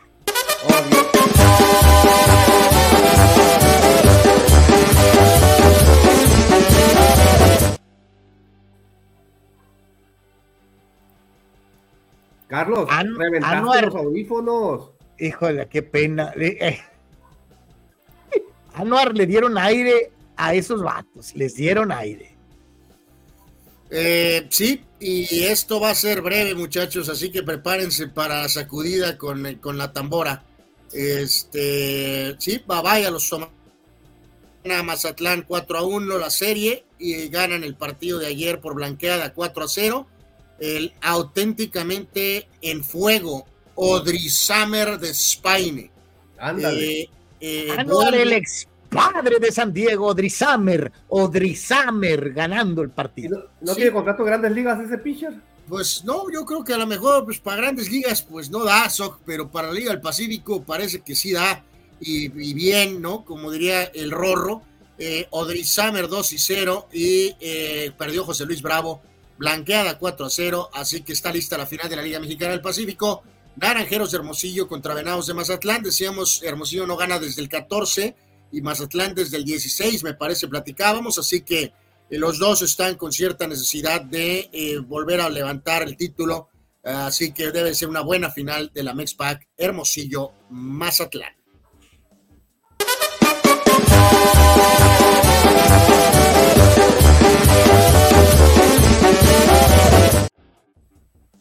Oye, pero a España a lo mejor sí le da la, la- sí le da para iniciar así como que en campamentos de pretemporada, a ver si hace una- Pittsburgh o Oakland o algo, algo así, ¿no? Pues ojalá, mira, que ya tuvo su chance con los padrecitos Sí, y la calabació, o sea. Pero Este- si ves el roster de este año de los padres, pues tampoco está muy rico. Lo que sí está rico es la carrera por los 500 y aquí lo presentamos.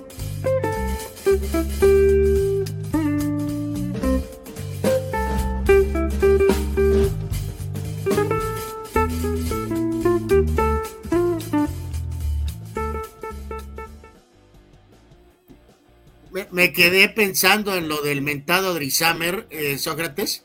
¿No le cabe Drizamer o qué? no, no lanza en grandes ligas desde, desde el 19. Y este, como, como el, el angelito tiene 36 años, eh, pues yo creo que creo que él ya sabe que pues probablemente aquí es donde tiene que lanzar, ¿no? En, en. México o en este tipo de nivel, ¿no? Pero sí, ya, ya tiene buen rato que no, que no hay grandes ligas ya para él, ¿no?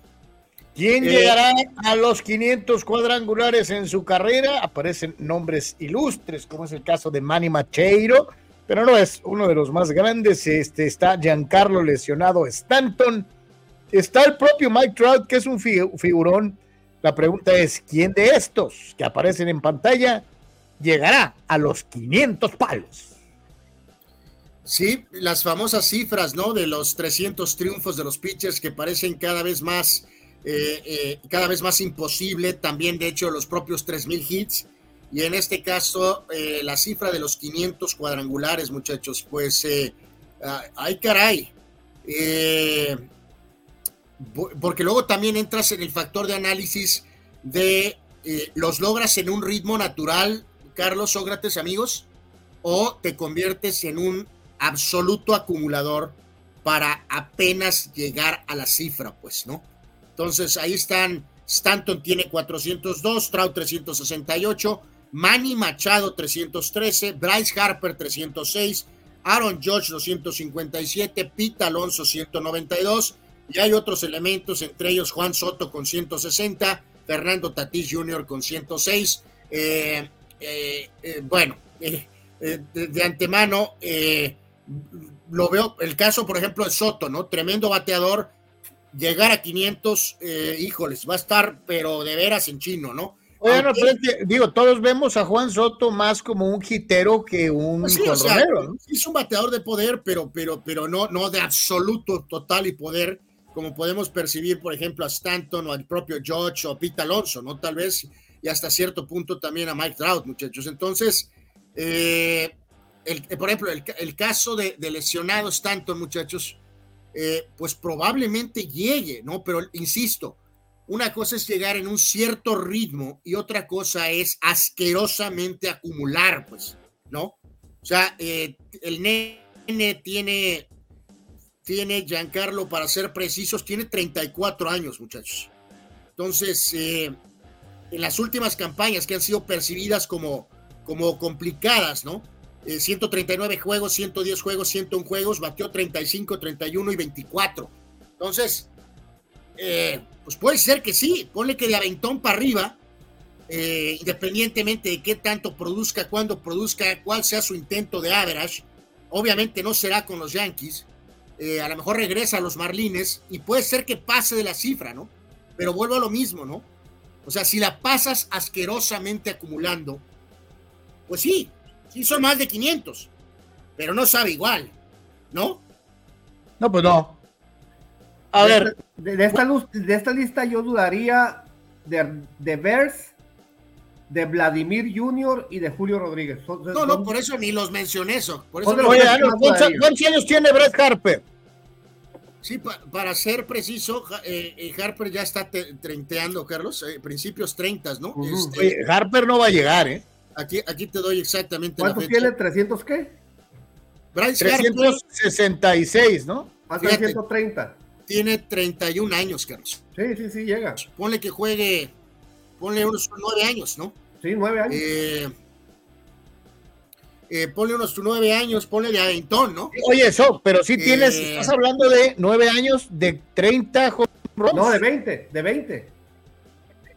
Sí, ponle que de Aventón, Carlos, ¿no? que los primeros años que siguen ahorita se supone que va a batear más de 20, ¿no? Sí, claro. O sea, se supone, estás, hablando de, de, de 180 Mira, veo más viable, veo más viable a los tres de arriba, obviamente, que a los tres de el caso de Aaron Judge, Aaron Judge de a 40, 30, híjole. Sí, yo, o sea, yo creo que queda claro que Aaron Judge ahorita es un sí, Carlos, ¿no? Eh, eh, Stanton acumulando, sí. Judge es un sí, seguro. Bryce Harper creo que también va a alcanzar la cifra. Eh, si es que juega, por lo menos esos, esos 8 o 9 años. Eh, Mike Trout no lo sé por la cantidad descomunal de lesiones. Eh, Machado, mm, Machado. Oye, Vladimir, Vladimir Junior. Vladimir Junior, yo creo que sí. El niño, el niño hijo de la. ¿Te avientas el tiro de decir que sí? Pues, ay, los Tatis tal vez. Tatis tal vez podrá ser. Jordan Álvarez, que ahorita está haciendo un cañonero brutal. Puede ser. Puede ser. Tatis va a bajar de 30 en los próximos 10 años y ahí tienes 300. Fíjate, insisto, Jordan Álvarez tiene 26 años, tiene 26 años, así que por lo menos otros 10, o sea, mm, está interesante este, este, este, este datito, ¿no? Pero bueno, insisto, eh, pues hay que, el propio Ronald Acuña, ¿no? Que ha jugado también recientemente 161 home Alonso, ¿cuántos años tiene? Es un monstruo para pegar home pero ¿cuántos años tiene Pita Alonso? Es un auténtico hombronero, Pita Alonso, ¿no? Eh, Pita Alonso está que mediados 20. E, ese es un verdadero tumbabardas, pues. sí, pero, pues tiene 29 años. ya tiene 29.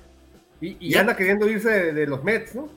Sí, y fíjense, Pita Alonso es un claro caso, muchachos, de, de la edad de debut, de, de debut beisbolero, ¿no? O sea, no estamos hablando de fútbol, soccer. ¿Qué, es lo que te iba a decir? Que el beisbolista siempre llega a nivel profesional a mayor edad que todos los demás deportes. Absolutamente, ¿no? Entonces, eh, eh, eh Pita Alonso, su primer registro es 2019, a los 24 años de edad, y eso que abrió tumbando caña, porque le recuerden, su primera temporada Pita Alonso tuvo 53 home runs, ¿no? Hay algunos que empiezan a producir hasta el segundo o tercer año. Pita Alonso empezó bien con esos 53 home runs. Ha tenido 53, luego la campaña corta, y luego ha tenido 37, 40, y la temporada pasada tiene 46. O sea, va, va, va bien. Pero el tema es que ya tiene 29 años, pues. Y ganó, eh, ganó, un home run derby también él, ¿no? no dos, ¿no? Me parece que ganó ya dos veces, ¿no? Wow. Purseyer dice, a ver, no se azoten, hay que considerar el factor lesiones y el factor disciplina extra cancha, pensando en alcanzar estos objetivos numéricos que parecen impresionantes desde cualquier ángulo. Sí, lo que es que Giancarlo Stanton ya lleva más de 400, pues, ese es el asunto. Que muchas lesiones y mucho lo que sea, pero ya lleva más de 400. Sí, sí, por eso mencionamos que yo creo que los tres de arriba sí la van a llegar, ¿eh? Sí, sí la van a llegar. Eh, dice Salvador Sánchez, ese Pita Alonso es un Stanton 2.1, empezaron bien, pero se la pasa lesionado a cada rato, dice Chava. No, sé si tanto, pero, pero, pero bueno. No, porque lo de Stanton es solamente comparable a lo de Anthony Davis. Esa es la pura verdad. O sea, Anthony Davis. Pero pues bueno. Este... agregar, Carlos Santito, aquí veía, eh, bueno, desde ayer, pero ahorita no mencionarlo, que el, el hombre que tuvo polémica en este en eh, la Liga del Pacífico, el señor Singh, Manny Barrea, se llevó la designación de pitcher del año. Este, se llevó la designación de pitcher del año. Con todo y el gesto maleducado con el feo Mesa ganó. Eh, pues sí, fue líder en, en, limpias admitidas y en el famoso whip y se llevó el premio de el señor Vicente Huevo Rom. Así que bueno, pues ahí está. El huevo. Eh, Manny Barrera, el pitcher del año de la Mexpac. ¡Vamos al chútale!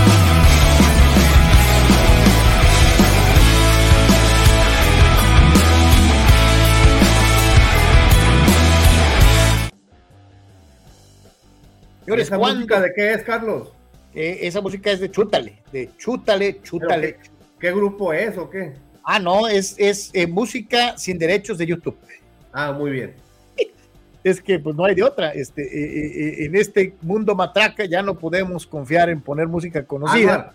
hay que contactar a Alchemy a ver si nos regala algunos, algunos este, musicales ahí para. De hecho, el tema de boxeo es de Alchemy, mi querido ah, ratito lo vas a escuchar este, el tema de box es de la banda, este, que ahí sí, ni modo que yo mismo interponga una demanda por, por, por derechos, ¿no? O sea, este, pero bueno. esa ya sería buena, ¿no? Eh, Alchemy, baja el video, ¿no? Santo Dios, por derecho. Sí, sería el colmo, cabrón, ¿no? Pero bueno. Eh, en fin, ahora de Chútale, pues empieza eh, eh, la participación del subcampeón y segundo favorito para la obtención del título. Referimos a los Tigres de Le Francais Le Mató Le Fiera, eh, enfrentándose a León, que estará estrenando director técnico. Eh, con el rumor o con eh, la situación de lo de guardado para los Panzas Verdes. y pues llama la atención, duelo de fieras dentro de lo que es esta jornada en el fútbol mexicano. Sí, pues a la espera de lo de León con el tema de guardado, este, que insisto, pues es un venerable veterano, gran jugador, ahorita hablaremos un poco más de él, pero bueno, tampoco podemos pensar que va a venir guardado a cambiar el destino de León, ¿no? A esta edad que, tiene guardado. Por lo pronto, solventar el inicio de campaña. Y obviamente más interesado en el tema Tigres, muchachos, yo por lo de Bruneta, ¿no? No vamos a necesitar tres torneos para ver qué onda con lo de Bruneta, ¿no? Eso es ridículo eh, desde los primeros partidos nos vamos a dar cuenta qué show con este jugador, ¿no? Eh, dónde juega, con, con, quién juega, con quién empieza a tener sociedades, o va a ser un jugador que va a tener que empezar a rotar, eh, porque ya decíamos, muy complicado que juegue con la libertad, Carlos, que tenía en Santos. Hoy lo platicamos, ¿no? Si a un centro delantero campeón de goleo lo llevaron directo a la banca, ¿cuál sería la diferencia con este? ¿no? Absolutamente, ¿no? Entonces yo creo que ese es el gran interés de inmediato a ver qué onda con Tigres, eh, con el super refuerzo Bruneta, eh, no cambia ninguna perspectiva para este torneo otra vez para Tigres, al final la base siguió, van a volver los mismos componentes, más el agregado de Bruneta, así que otra temporada de treinta y poco de, de puntos, a menos que venga una debacle brutal, y a contender otra vez por el título. León sí es una, pues una pues incógnita. yo, lo que vi es que Bruneta va a ser Guiñac, o sea, va el 10 suelto por todos lados y Guiñac va a ser centro delantero, supuestamente. Sí, sí, pues, o sea, así, así se supone como, como es normal con su posición de atacante de Guiñac, pero me acuerdo del, jugador este que estaba en Toluca, eh, que era también un clásico 10 y fue un desastre, muchachos, fue un desastre. No funcionó en dos, dos veces, no funcionó. Mira, León, el equipo de Tigres hoy visita a León. Su primer juego en casa va a ser contra las Birrias, va a ser contra las Chivas. Eh, el caso de eh, León recibe hoy a Tigres. Su segundo partido del torneo será visitando a los Tuzos del Pachuca. Así que a ver cuál de estos dos empieza mejor. Eh, Tigres suele empezar lento, ¿no? Pues sí, es la tendencia. Pues sí, o sea, va a manejar el torneo, Carlos, ¿no? Como ellos acostumbran, de todas maneras siempre andan ahí rozando los 30 puntos eh, entre los primeros eh, uno y lugar tres, ponle máximo cuatro hasta cierto punto. Sí ha habido algunos torneos donde hace un par de torneos que estuvieron abajo y de alguna manera eso afectó. ¿Te acuerdas que decíamos, eh, por favor, no pueden echar tanta milonga y necesitan estar con la localidad segura en la primera ronda, ¿no? Por lo menos. O sea, no puedes tires, fodonguear, cuidarse, descansar eh, y decir termino quinto, sexto. Tampoco eso es, eso es aceptable. Tienen que contender por el liderato y si no estar en 13 rangos. Oye, Edward, pero acabar así le redundó en un título recientemente. Bueno, bueno, por eso ha, ha, funcionado en el pasado, pero lo ideal ahorita absolutamente es que por lo menos tienen que ser dos, tres o cuatro. Oye, y hay otros que se matan por terminar primeros léase Monterrey de Bucetich y para afuera. O sea. Y reitero, trato de recordar lo de este muchacho Leo Fernández, ¿se acuerdan? Zurdo, 10 clásico, tuvo dos etapas con Toluca, pero también las dos etapas que tuvo en Tigres fue un desastre. Eh, probablemente Brunet es un jugador mejor que Leo Fernández, pero eh, eh, así llegó con esa etiqueta las dos veces. A mí, a mí, lo que se me hace todavía increíble es lo de Ibáñez, o, sea, de, que, o sea, de que no lo uses, pues, o que lo uses a cuentagotas, ¿no? O sea, eh, Iñak decida salir, pues va a poder jugar. Oye, ese jugador sería titular en prácticamente los demás equipos, en todos los demás equipos del fútbol mexicano. Eh, pues en ningún otro equipo del fútbol mexicano le van a pagar lo que le pagan en Tigres. Oye, sería titular indiscutible en Monterrey y estaría peleando por la posición en América, ¿eh? Sí, porque ya quedó claro de que no, no van a jugar juntos, ¿no? Entonces no van a jugar juntos. Porque aparte dijeras, bueno, no encajó en Tigres y cada vez que lo meten te tardea. No, cada vez que lo meten responde. Mete gol, Esa, es, eso es muy buena, Sócrates. Cada vez que usas a Ibáñez, mete gol. O sea, eh, mete muchos goles en pocos minutos, Carlos. A lo mejor por eso no, no juega más, este, utilizando el concepto tatamartinesco. Dice Toño Pasos, a su vez, ¿no creen que Bruneta pudiera jugar más libre en Tigres? Porque en Santos tenía que hacer todo en Tigres va a tener compañeros, dice Toño, hablando de esta situación. Eh, ¿A quién va a mandar a la banca si entra de titular? Esa es una, una pregunta interesante. Y, para este juego, Tigres tiene suspendido a Nahuel y a. ¿Cómo se llama el otro? Cierto, cierto, tienes razón. Carioca, ¿no? Ah, no, no, no, pues, acuérdate que el expulsado se fue al Atlas. Sí, no, sí. O sea, Nahuel por la expulsión en la, en la liguilla, en la final pero hay otro, no sé si es Carioca el que no puede jugar por alguna razón. Fíjate lo que dice Manuel Anuar, eh, ajuste, ajuste. Reajusto mi, promo, mi pronóstico del viernes, pide Manuel Cepeda. León 1, Tigres 3. Manuel reajusta su pronóstico del viernes. Ok. Yo me eh, quedo con el mismo, de 1-2. Sí, yo eh, también. Llevo cuatro puntos, muchachos, llevo cuatro. Pues no, no sé, el sistema está caído ahorita. No, sé, pero aquí voy a anotar, ¿no? Que dice que, León, ¿qué? León 1, dice Manuel, Tigres 3. Ok, bueno, pues cuando la máquina se pueda aprender, lo actualizaremos. Este, pero sí, el sistema está completamente caído ahorita. Eh, pero mañana, mañana se darán resultados y ahí eh, ajustaremos eh, lo que nos eh, solicita Manny Cepeda. Ve lo que dice el buen Gildardo. Leo Fernández ya está de regreso en Peñarol después de no ser relevante en el flu. sí, correcto. Chava te protesta por el movimiento de Manuel. No se puede reajustar ni que fuera el torneo mexicano. Irónico, irónico. Este, pero bueno, pues ahí está.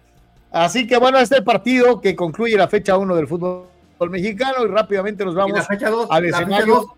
arranca el viernes. ¿Sí? sí hay viernes botanero. Es, viernes botanebrio, este, desde luego. Eh, eh, el, de hecho, eh, la fecha 2 empieza viernes. Emocionate, Sócrates. A ver. Con los duelazos impresionantes Puebla-Necaxa. ¡Wow! San Luis Pumas, que ese sí está bueno. Ese sí está bueno. sí y Juárez Cruz Azul. Bueno, pues de perdida les tocaron Pumas y Cruz Azul, ¿no? De perdido. Pero, a ver, muchachos, y ¿cuál Cruz Azul vamos a ver? Es el viernes. Bueno, el viernes lo platicamos. A ver, Sócrates Amanduras Villalba, dime los tres mejores como seleccionados mexicanos, no como futbolistas, no como eh, eh, eh, completos, los tres mejores de estos que aparecen en la gráfica dentro de la selección nacional. Ah, dentro de la selección nacional va a ser eh, Ochoa, Márquez y yo creo que el matador. Bueno, pues tengo que poner Chicharito porque es el campeón, es el líder de goleo como seleccionado. A ver, Ochoa, Márquez, no, y Luis Hernández. O sea, dejas a Churgarito eh, probablemente en cuarto lugar por ahí. Estás dejando una figura legendaria como el inmortal Jorge Campos. Estás dejando fuera al emperador Claudio Suárez. Y estás dejando a Cuauhtémoc Blanco Bravo, el gran Platoani, fuera de la lista. Sí, Ochoa, Rafa Márquez y, Luis Hernández. Eh, Señor Yeme. Eh, es que esto, todo esto se desata porque es eh, el tema de Guardado y el tema del cumpleaños del político eh, Cuauhtémoc Blanco, ¿no? Este, de alguna manera, que es su cumpleaños hoy, ahorita lo vamos a, mencionar en el un día como hoy, y de ahí sale un poquito esta situación, ¿no? pero bueno, no carreras completas, no clubes, sino específicamente selección, muchachos. me voy a ir en el tema mundialista. Híjoles, eh, bueno, eh, eh, selección, o sea, Copa América, eliminatoria, partidos oficiales con la selección mexicana. No, pues me voy a ir Márquez 1, 8 a 2, Cuauhtémoc 3. Márquez, Ochoa y Blanco 3. Yo me voy con Márquez como uno, Cuauhtémoc como dos y Ochoa como tres. Sí, y aquí curioso, Carlos, por más que, que, soy absolutamente eh, macho lover, sabemos que su carrera en selección por muchos factores fue compleja, este, y en este sentido, eh, de una u otra forma, los elementos que están, pues todos están a consideración. Eh, espérame, ah, no, y atrasito, tienes que considerar a Chicharo, Tienes que considerar, obviamente, a Jorge Campos. Yo al Chicharo no. Yo al Chicharo no. O sea, es el máximo goleador de selección mexicana, pero. Dijiste partidos oficiales, Carlos. Eh, pero ahí, ahí le pongo. Yo prefiero las actuaciones individuales de Hernández, el matador Hernández, eh, Copa América 97, Mundial de Francia 98. y, las confederaciones de Giovanni, ¿no? Eh, insisto, o sea, es curioso, los jugadores más tenues en este gráfico, amigos, eh, son Hugo y son Campos. Eh, todos los demás tienen argumentos para estar, incluyendo Giovanni Dos Santos. Eh, los Gabriel Narváez nos hace una precisión importante para tomarse en cuenta. Chicharo le metía goles a Bermuda, a Cuba y a Trinidad. Bueno, o sea, sí tiene la situación que marcó los goles en, en Francia en el Mundial de 2010, joven se dio la situación de que perdió el puesto con Oribe en 2014, pero logró meter gol y anotó también en el Mundial de 18. O sea, el Chicharito ahí medio se defiende, ¿no? Con el hecho de que marcó en tres Copas del Mundo, ¿no? Eh, Silvano dice, gol no fue relevante en la selección y Toño Pasos, con todo respeto, Luis Hernández nomás destacó en los cuatro partidos del 98. Sí, mijo, pero ¿cuántos goles metió en un torneo, Toño? Sí, o sea, ahí ya tienes que tomar en cuenta factores de edad o situaciones, ¿no? O sea, no, no, no, no podemos penalizar a Luis Hernández porque a la hora de la hora eh, su carrera se acomoda a jugar dos mundiales, pero incluso sabemos que el segundo mundial realmente no debió de estar, ¿no? Entonces, tenemos que evaluar su, su más alto performance, que fue Copa América 97 y los cuatro goles de Francia 98, pues. Julio Aguilar borra al príncipe de Cataluña, le da el número uno a el de Fiates de Tlatilco, Cuauhtémoc Blanco, el número dos a Memo Ochoa y el número tres a Giovanni Dos Santos porque dio una medalla olímpica y primer campeonato mundial de cualquier categoría. Eh, y eso es algo importante, es cierto. No jugó la final, pero Gio fue determinante para que México llegara a eh, jugar la gran final. No, jugó la final pero fue determinante. Tampoco. Categorías infantiles no cuentan este, en esto. esos méritos no cuentan. Yo por eso reitero, me duele mucho lo de Hugo, pero lamentablemente por varios factores su carrera no, no pudo, eh, no porque él no quisiera, pero no se dio su carrera en selección como se dio en clubes. Eh, podría estar ahí Oribe Peralta, tranquilamente en lugar de Hugo. O sea, por, por lo logrado en la Olimpiada de 2012, ¿no?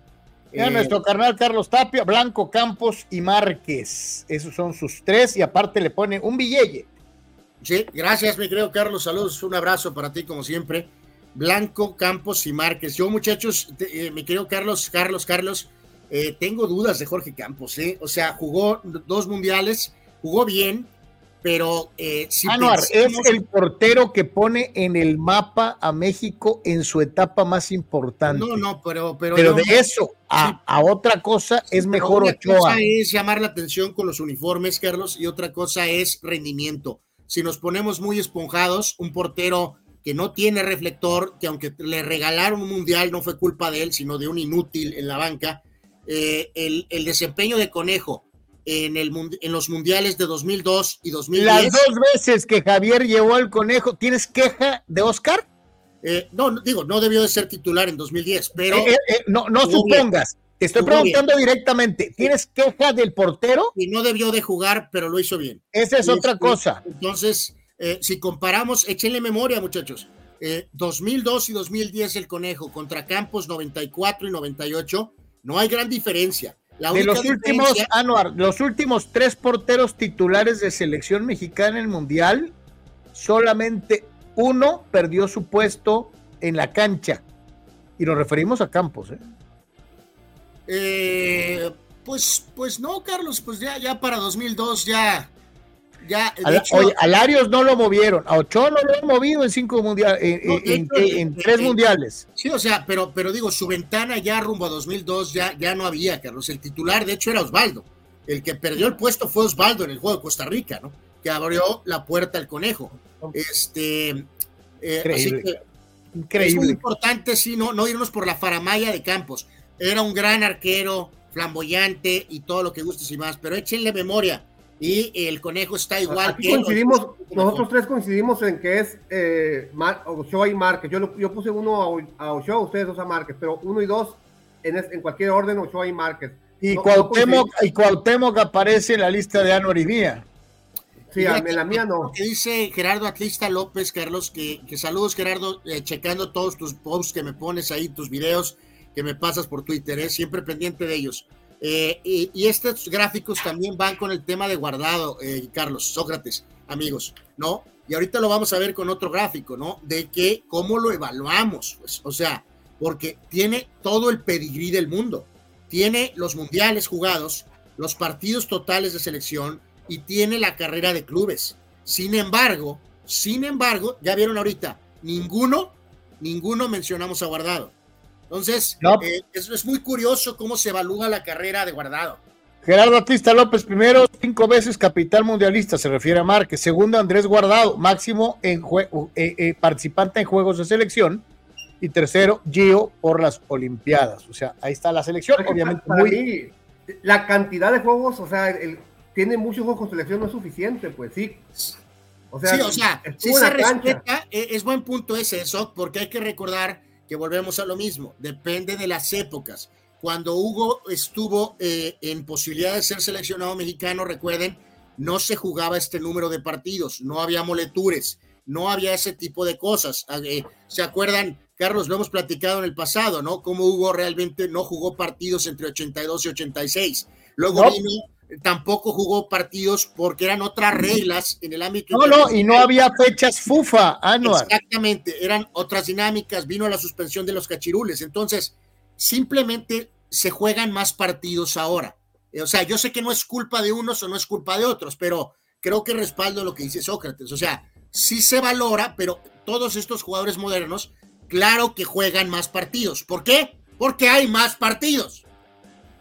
Fíjate lo que dice, lo que dice nuestro buen amigo eh, Mario Cuevas. Cuauhtémoc nos metió un mundial viniendo de una grave lesión y fue pieza fundamental en la Copa que se ganó Brasil en el Azteca, la Confederaciones. Son, nos metió a dos mundiales, Mario, no a uno, a dos. Este, y, y Pero él solo no. Bueno, este, yo, eh, es la opinión de Carlos que también rumbo a 2010, yo no creo que tuvo tan impacto. Cuauhtémoc fue vital O sea, para las dos. Eh, o sea, aportó un poquito, y su granito de arena, sí, para 2010, pero no de la forma que fue con 2002, donde sí literalmente se cargó al equipo para llevarnos al Mundial. Hay una diferencia. Dice Gerardo Atlista López, guardado, al igual que Márquez, llegaron a los 18 años y jamás se bajaron del carro pasa- de la selección, ¿no? Es buen Es punto. un buen punto. Es un buen es un punto. buen punto. Pero pues te diría lo mismo. Aquí nadie mencionó a Claudio Suárez. Y Claudio Suárez eh, eh, duró siglos siendo el, titular. hay que recordar, Carlos, que también le la traición de tu hombre Aguirre le pasa un poquito factura porque no tiene ese tercer mundial de alguna forma. Este, Por eso, pero esa no es culpa de, Claudio. Ah, bueno, Aguirre lo traicionó, primero que nada, eso es claro, ¿no? Pero bueno, eh, el, tema es que está en una situación similar. Eh, todavía estaba en posición de haber jugado ese tercer mundial, Anuar. Pues Era uno de los mejores centrales de México en ese momento. que no lo llevara Javier por gusto personal es otra no, cosa. No, no, no, que venía, de venía de una lesión, Aguirre le prometió esperarlo y luego lo traicionó. Eh, pero en fin, ese es otro boleto. Mi punto es que Claudio también está muy a la par un poquito de Campos, ¿no? O sea, tenemos ese periodo de 93 a 98, pues. Eh, ahora sí que es cuestión de gustos ahí, ¿no? ¿Cuál fue la central cuando no fue Claudio?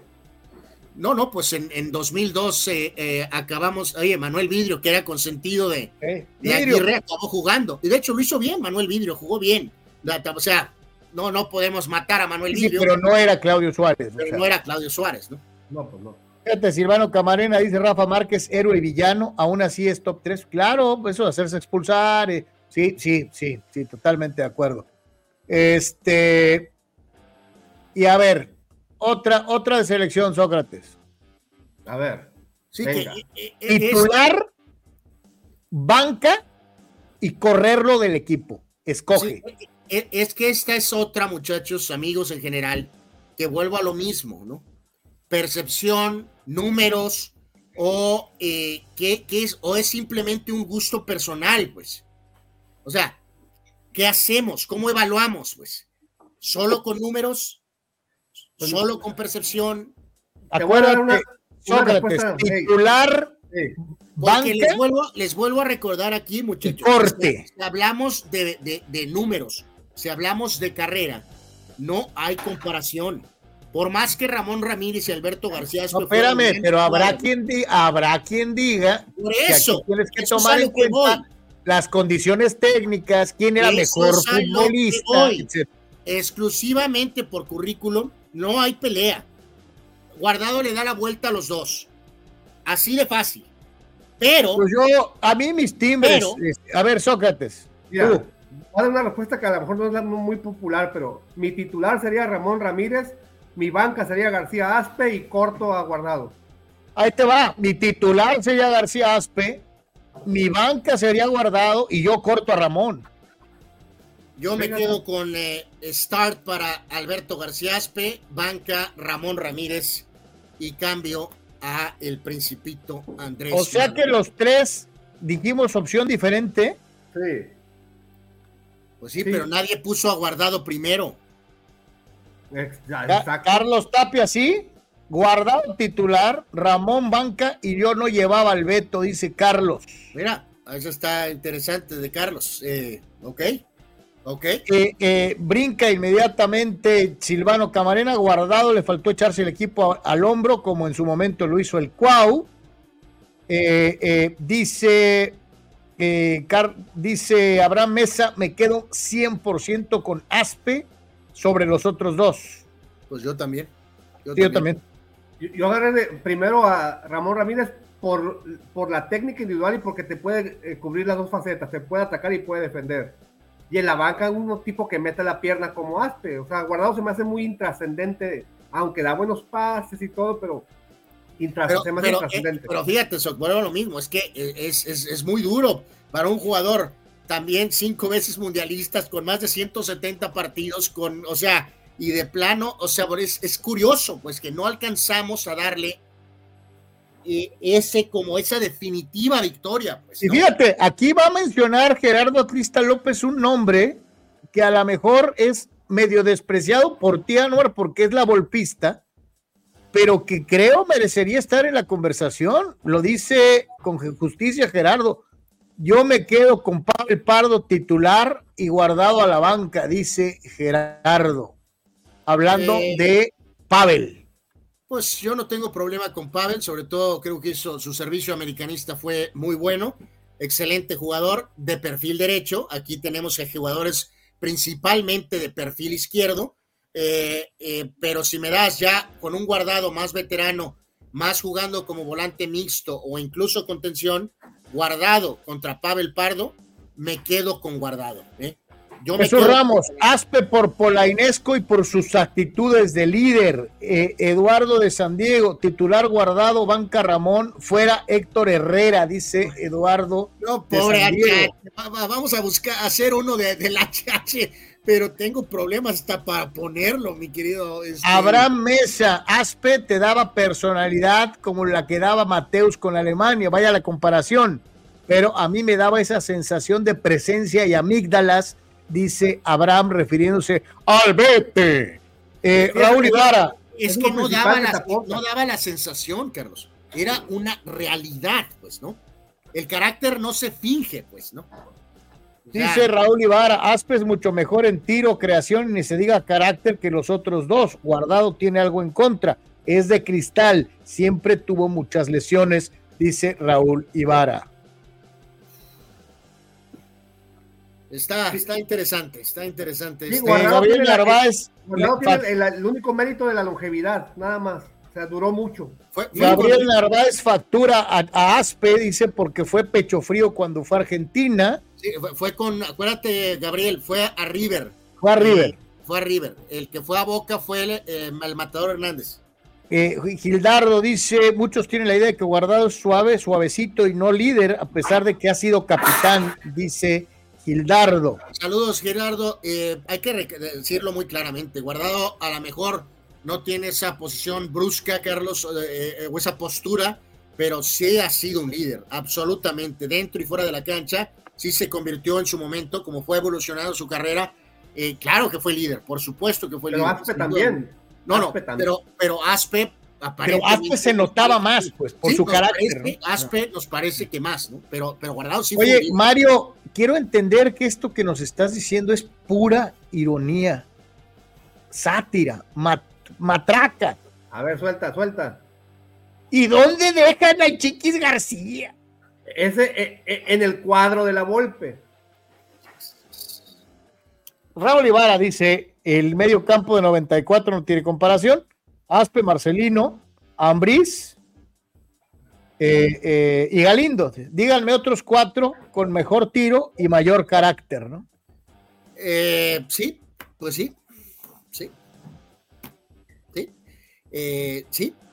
Sí, esta fue la mejor media cancha mexicana de la historia, Raúl. Sí. Galindo, no, Galindo no alcanzó a jugar con Cuauhtémoc. poquito, poquito, poquito en el lapso en ese lapso rumbo a Francia 98, ahí jugaron algo, algo, pero no, no. Oye, eh, Gabriel dice que no dejamos a Borghetti, que Borghetti es centro delantero, no lo puedes poner con mediocampistas, ¿no? Este. Ah, pero en el gráfico anterior tampoco estaba, Carlos, ¿no? O sea, ya decía yo, podías poner a Uribe por Hugo, por el tema de selección, o podías poner incluso también a Borghetti, ¿no? En lugar de, del propio Hugo. Eh, son opciones, ¿no? Podrían ser opciones. Y ya decía Sanor, tiempo de un día como hoy, vámonos con quienes celebran su cumpleaños, empezando desde luego con el ciudadano gobernador constitucional eh, eh, eh, del estado de Morelos, Cuauhtémoc Blanco Bravo, gloria de la selección mexicana y gran ídolo y figura de la América. Que ya vieron con quién comparte cumpleaños en la parte superior. Con Mohamed Ali, pues es que los grandes se codean entre ellos, hermano. Híjole, Sócrates, sabía que iba a decir algo así. Sabía que iba a caer en el garlito. Es Carlos Yeme, es, Carlos Yeme, es tu hermano. O sea, tú lo entiendes, tú, tú, tú, lo conoces. Mira, Anuar, un gran comediante como Jim Carrey, un gran boxeador como Ali y como Barrera, un gran, gran, gran gángster como Al Capone. Anuar, los grandes los grandes se encuentran entre ellos. Estás diciendo que las conexiones gangsteriles políticas salieron de la fecha de nacimiento con No, oye, espérame, y ya ni siquiera mencionamos a, Luis Echeverría Álvarez, que también aparece ahí, ¿eh? Carlos, ya no, ya no nos defiendas, Carlos, mejor así está bien. Eh, no, y de hecho, rapidísimo, el, todo el equipo de producción, alrededor de cuatro mil personas, eh, había algunos, varios recordatorios de cumpleaños de que hoy era el tema del, político, Soc. Pero eh, la inteligencia artificial dijo, eh, a ver, es cumpleaños de Mohamed Ali.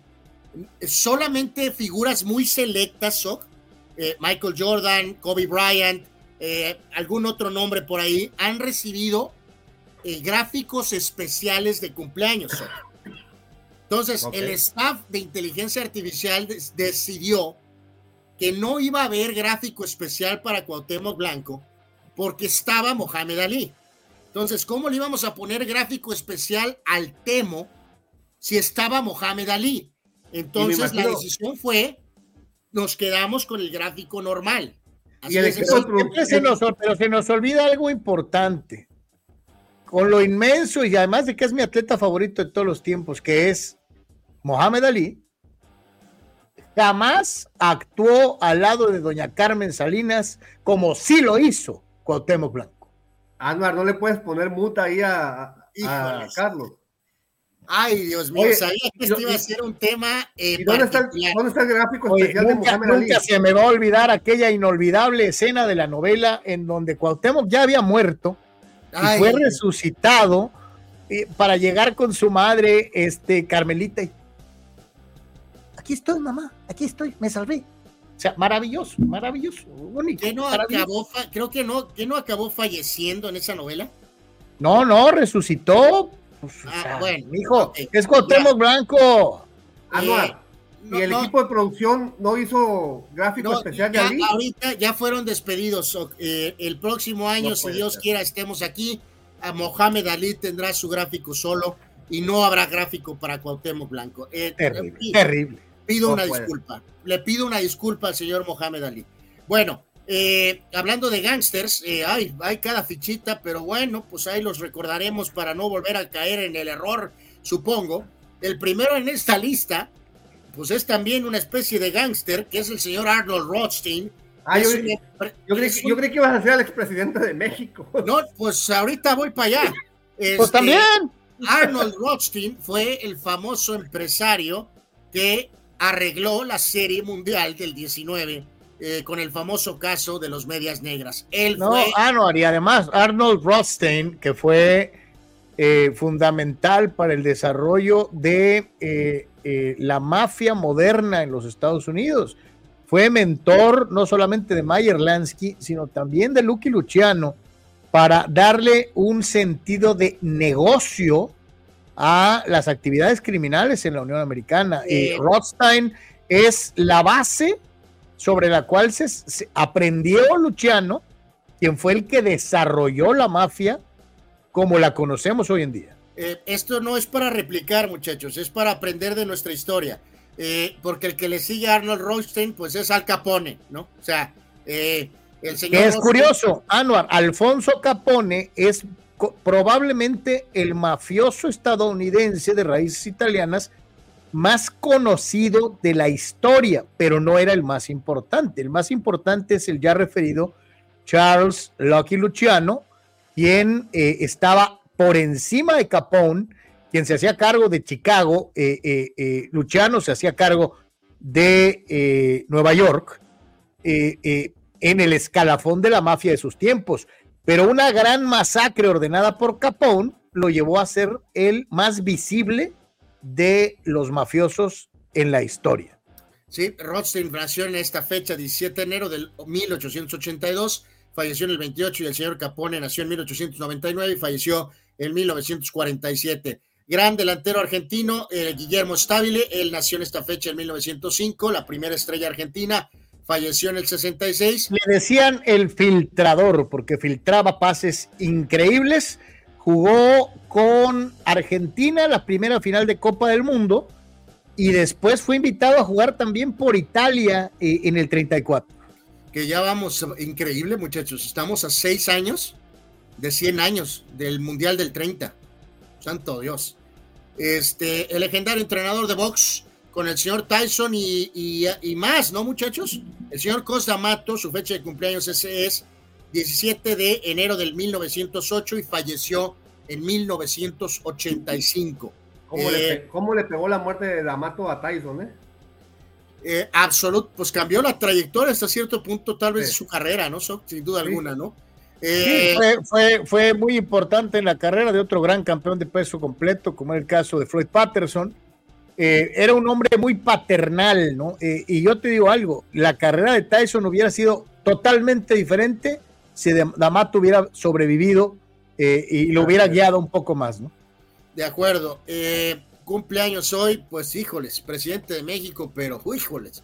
el señor Luis Echeverría Álvarez, él nació en el 22 y falleció hace poco, falleció en 2022. Sí, falleció con más de 100 años de edad, considerado como orquestador eh, eh, de, los problemas eh, de, la represión estudiantil en 68 y del halconazo en 71. Primero como secretario de gobernación, después como presidente de México. El primer gran populista del México moderno, este, no crea que hay otros populistas que, fueron los primeros, no, no, este, son copia. El primer gran populista fue Luis Echeverría Álvarez. el peso se empezó a derrumbar y a hacerse trizas eh, eh, debido a su afición por los viajes y a, andar promoviendo a México como país de tercer mundo, gastando como de primer mundo. Eh, es, uno de los de las grandes causas por las cuales el poder adquisitivo en México se fue al carajo. Los índices de, de, de inflación, Anuar Sócrates, amigos, en la época de Echeverría eran brutales, casi, casi argentinos. Carlos, ya relájate, Carlos, relájate ya. No, no, no, es que sí, una auténtica fichita, ¿no? En ese periodo del 70 al 76 hizo tanto, pero tanto daño, pero bueno, pues ni fue, en fin. Eh, la actriz Ertha Kitt, ella nació en el 27, falleció en 2008, ella fue una de las damas que realizó el personaje de Catwoman. Una de las tres gatúbelas originales en, en la serie Batman, ¿no? Sí, que hay que decir, obviamente tuvo una carrera más extensa eh, aparte de eso. Eh, el actor James Earl Jones, él nació en 31, una La voz de Darth Vader. Eh, una larguísima carrera, pero es muy reconocido por ser la voz, por supuesto, del icónico papel de Darth Vader en Star Wars. un, momento así de pausa. Saludos a nuestro amigo Joel Murandas, que nos está viendo en Costa Rica. Saludos, mi querido Joel, a ti y a todos los ticos. Pura vida, pura vida. Pura vida, sí, señor. Saludos, saludos para él, por supuesto. En más de un día como hoy, el gran eh, manager, bueno, hombre de béisbol, lo voy a dejar, lo hizo todo. El gran soldadito Don Zimmer, él nació en el 31 y falleció en 2014. Fue jugador, fue manager, coach de banca, lo hizo absolutamente todo. yo me acuerdo de él cuando Pedro Martínez lo azotó allá por el. Pues yo también me acuerdo y es una falta de respeto histórica en el mundo de los deportes. No es falta de respeto, Anuar, es una acción heroica de Pedro. Fue verdaderamente, debió de haber sido expulsado del béisbol, ¿no? Pero bueno, este, el señor Mohamed Ali, eh, él nació en esta fecha en el 42 y falleció en 2016. 42, eh, o sea que... Oye, dejando algo bien claro, ningún atleta, ningún atleta de ninguna disciplina ha pesado tanto fuera de su deporte como este. Eh, Ali, Ali es una figura de corte sociopolítico histórico. Eh, eso lo, separa de Ruth, lo separa de Jordan, lo separa de Pelé. Eh, lo que pasó con Mohamed Ali lo pone por encima de casi cualquier otro desde el aspecto sociopolítico. fue algo único. 82 cumpliría hoy entonces. Pero reitero, muchachos, aparte de todo eso, Carlos, tiene que ser respaldado con el nivel más alto en el área deportiva. Y también. ¿Sabes qué, Anuar? Lo peor de todo es que la, la, guerra de Vietnam y la suspensión nos privó de ver los tres mejores años de Ali. O sea, eh, pues sí, eh, sí, es correcto, es correcto. Este, eh, Ali nunca lo vimos en su prime, Anuar. Sí, sí, sí, de ahí pues también un poquito el factor de por qué a lo mejor se este, peleó eh, eh, de más, tal vez un poco, eh, en fin, pero, pero es una de las grandes leyendas de la historia del deporte. corredor setentero de la NFL, con primero curioso con los Steelers y después con los Cowboys, Preston Pearson nació en el 45. MVP de la Serie Mundial del 82, el catcher Darrell Porter, él falleció en 52 y falleció en 2002. Eh, buen pelotero, excelente bateador, Charlie Chili Davis. Lo recordamos con Minnesota y con los Yankees. Él nació en 1960. Él nació en Kingston, Jamaica, por cierto. Carlos. A él ni en Televisa nunca le dijeron Chile. Chile. Eh, no, le decían Charlie Chili Davis. Le decían Chili, Chili. Siempre, siempre, le dijeron Chili, no sé por qué. Sí, le decían Chili Davis, correcto. El famoso comediante Jim Carrey nació en 62, estragaños, brutalmente Carrey. Es más grande de lo que aparenta, sinceramente. El eh, defensa mediocampista Darío Franco, argentino. Él nació en 69, también ahora. Darío Franco. Darío Franco, ahora también ha hecho de director técnico el eh, polémico cantante, ¿Fue el, rapero. jugó, ¿Fue el que jugó en México, en el Morelia? Ajá, no? jugó en Morelia, jugó en Atlas en México. Eh, el cantante, escritor, eh, rapero Kid Rock nació en 71 y el político Cuauhtémoc Blanco cumple años el día de hoy, está cumpliendo 51 años Cuauhtémoc Blanco. Un chamaco, un chamaco, eh, el gran Cuau. Eh, y fíjate, ahorita mencionabas, Marco Antonio Barrera cumple años el día de hoy, está cumpliendo 50 años Marco Antonio Barrera. O sea que Eh, son de la generación Cuauhtémoc y, y se ve más tracateado Cuauhtémoc, ¿eh? eh, pues, pues, es curioso, ¿no? Considerando que el otro era boxeador, pero eh, tiene razón, se ve más traqueteado Cuauhtémoc, yo creo que por las parrandas. Oye, Este, y a Barrera lo ubican mucho por la trilogía con Eric, pero tremendas peleas, ¿no? Con, o sea, La- la- la vez pasada- yo te digo algo, una de mis peleas de un, pe- de un boxeador mexicano favoritas de todos los tiempos es cuando le puso una madriza a Nassim Hamed. Sí, como no. Peleón, absolutamente, es una de las peleón. mejores peleas que nos, de nuestra generación que a todos nos tocó ver, Carlos. Y, y incluso en medio de esa gran rivalidad, ¿te acuerdas? Incluso viendo la pelea aquí en Tijuana, que había cierta animadversión por Barrera por el tema de, de Eric, todo mundo eh, apoyó y festejó la madriza que le puso al Prince Nassim Hamed, ¿no? No, y, y Pacquiao le ganó a Barrera, pero las peleas fueron muy parejas. Las dos. Eh, eh, eh, la vez pasada que habías mencionado una top 10, creo que sí lo pusiste top 10, eh, eh, eh, Sócrates. Sí. A Marco, eh, top 10 bajo, lo pusiste, me parece. Sí. Sí, ¿verdad? Este, la, la lista continúa, hay muchos personajes muy llamativos en esta fecha de 17 de enero. El receptor Derek Mason, lo recordamos muchos años con la franquicia de Houston y de Tennessee. Él nació en 74. El grande One Wade, campeón con el Miami Heat, nació en 82. Hace unos días decíamos que Pat Riley le va a poner una estatua. Otro boxeador, Alexander Yusik, el ucraniano, so- él nació en 87. El actual campeón mundial, completo de, de, este, de tres organismos. Oye, que ya lo quiero ver contra Fury, cabrón. Pues ya, eh, aparentemente en marzo se va a hacer esa pelea. Y eh, cumpleaños hoy, excelente defensor, eh, tanto con eh, su carrera europea, con México, múltiples mundiales, pero fíjense, nunca lo, lo- lo ponemos en la palestra. Héctor Moreno, que ahora está en Rayados, cumpleaños hoy, él nació en 88. El polémico pitcher Trevor Bauer, eh, y con Cleveland, con los Dodgers, eh, ya sabemos que fue. Oye, una, una víctima de las condiciones actuales de los medios de comunicación y de la generación, ¿no? Sí, o sea, eh, como dicen por ahí, ¿no, Carlos? Eh, eres qué, culpable hasta que se desarrolle el proceso, ¿no? O algo. Pero no, aquí- eh, se supone que en Estados Unidos eres inocente hasta que se demuestre lo contrario. A él lo condenaron desde antes de que hubiera ¿no? pruebas. instantáneamente fue condenado, literalmente, ¿no? Así es. Eh, veremos al tiempo si alcanza a regresar a las ligas. No se oye. Casos diferentes, ¿no? Eh, eh, la lista se complementa con más conexiones de boxeo, señores. El vaquero Navarrete, Soc Carlos, cumpleaños hoy. Él es de 1995. Ya Oye, van a, decir, van a decir lo que quieran, pero es uno de mis, de, de mis boxeadores favoritos de, de esta época. ¿eh? campeón mundial en tres divisiones, oye, no, no cualquiera. Super Gallo, Pluma y Sócrates Superpluma. y verdadero Mexican Style. Con el vaquero no hay, Ese. no hay, no hay de que a Chuchita la bolsearon. Este sí de espectáculo. Sí, ese Pues- es Mexican Style, sí. Pues hasta hemos mencionado, debería de tener pues más reflector, ¿no, muchachos? Tal vez, ¿no? Y bueno, la contraparte, pero bueno, pues entrena fuerte, supongo. El youtubero, boxeador Jake Paul, cumpleaños el día de hoy. Él nació en 1997. Y el mediocampista eh, argentino Enzo Fernández, campeón del mundo. Jake Paul sí arregla el carro de Carlos. no, lo viste de charros, pero, o sea, literalmente. Y ya decía Enzo Fernández, el mediocampista argentino, complementa la lista. Él nació en 2001. Eh, Enzo Fernández, que ahora está con el Chelsea. Ahí está la lista de hoy. Vámonos con sucesos y decesos. Eh, eh, vámonos con los que se nos adelantaron el camino y algunas cosas que sucedían un día como hoy.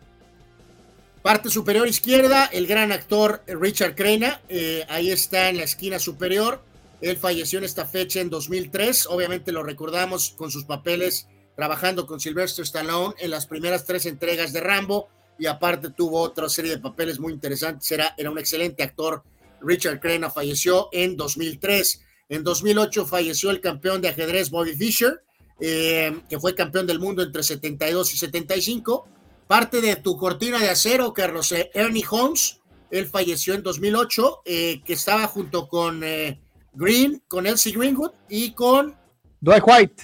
Y con Dwight White, ¿no? Esa era la Es curioso, Anwar, de los cuatro frontales de Pittsburgh, tres ya se adelantaron en el camino. Sí, solo queda vivo Joe Green, ¿no? Así es. Y el jugador y coach de los Celtics de Boston, Chris Ford, falleció hace un año exactamente. En cuanto a eventos, 71, Super Bowl 5, los Colts de Baltimore le ganaban a los Dallas Cowboys 16 puntos a 13. Juegos de campeonato de la Conferencia Americana y Nacional en 88. Este es el juego, Carlos, del famoso fumble de Ernest Biner en el duelo Cleveland-Denver. Este es el juego en específico, que es de la temporada 87, playoffs jugándose en 88, cuando Ernest Biner parecía que iba a anotar literalmente soltó el balón y eso permitió que los Broncos de John Elway sacaran el juego. Son los cafés de Kosar. Sí, de Kosar y de, Marty Schottenheimer, así es. Absolutamente. Hay que recordar en esa gran rivalidad, Cleveland y Broncos se enfrentaron tres veces en el juego de campeonato de la conferencia americana y las tres veces ganó Denver. Ese mismo día, en la nacional, Redskins, los Washington Redskins le ganaban a Minnesota y eso nos daría el Super Bowl Washington contra Denver en San Diego. Uno, de los, uno de los Super Bowls más aburridos de la historia porque Doug Williams y los Redskins hicieron talco a los Broncos en dos minutos, ¿no? En el segundo cuarto, ¿no? Los hicieron pomada. 1990, el gran pitcher cara de piedra Dave Stewart firmaba un eh, contrato de récord de 3 millones y medio por año, muchachos con Oakland. Puta madre, ahorita se los dan por firmar, o sea, ah, este. Anuar, ¿Cómo le hiciste para encontrar una foto de Stuart sonriendo, Anuar? Eh, pues yo también me sorprendí, te soy sincero, mi querido Sok. Acuérdense que su apodo era el cara de piedra, ¿no? Hay que recordar que Stuart tiene pasado Dodger con, con la era del 34, ¿no? Eh, en el 93, Juegos de Campeonato de la Conferencia Americana y Nacional, en la Americana, sin sorpresa, Buffalo le ganó a 29 a 10 a Miami se volvía a quedar corto Dan Marino y Buffalo iba al Super Bowl, mientras que en un juego de los más clásicos de la historia de la NFL, en Candlestick Park, los jóvenes Dallas Cowboys le ganaban a los 49ers 30 puntos a 20, daría pie al Super Bowl en Pasadena, Michael Jackson y el primer título de los Vaqueros con Jimmy Johnson como. ¡Qué tiempos! lagrimita, lagrimita. Pero lagrimita triple, eso, hasta los que no somos Cowboys, santo Dios. ¿De dónde estabas? ¿A dónde andas, no? Híjole, sí, ¿cómo no? 1995, eh, los Rams anunciaban que se movían ¿Y qué año fue ese? Estamos hablando de, de la, son juegos de la temporada 92, pero los playoffs se jugaron en 93. Imagínense, en ese momento uno hubiera dicho, ¿Cuántos títulos tendrán los Cowboys en los próximos 30 años? Ups. Sí, sí, pues después del título de dos años después, si nos hubieran dicho que se iban a ir, ¿qué? Ya vamos para 30, ¿no? Santo Dios. Este, en fin, 95 los Rams se movían de Los Ángeles a San Luis, ya regresaron a Los Ángeles. Oye, ¿qué es lo que te iba a decir? Pues eh, a la señora Frontier, que era la dueña, le fue bien, ganó Super Bowls eh, en San Luis y creó una de las ofensivas más espectaculares de todos los tiempos, ¿no? Con, ese, eh, casco de los Rams me gusta mucho, ese casco de los Rams. Pues sí, es un caso raro, ¿no? Vamos a decir que tuvieron éxito en San Luis, eh, pero ahora pues ha probado ser un éxito el regreso a Los Ángeles, ¿no? El cosa curiosa, Anuar, ganaron el Super Bowl primero en San Luis porque habían llegado al Super Bowl en Los Ángeles en 79, pero perdieron con Pittsburgh. su primer Super Bowl lo ganan en San Luis. Sí, totalmente, totalmente. Eh, juegos de campeonato también de la temporada del, bueno, del 98, pero jugados en 99.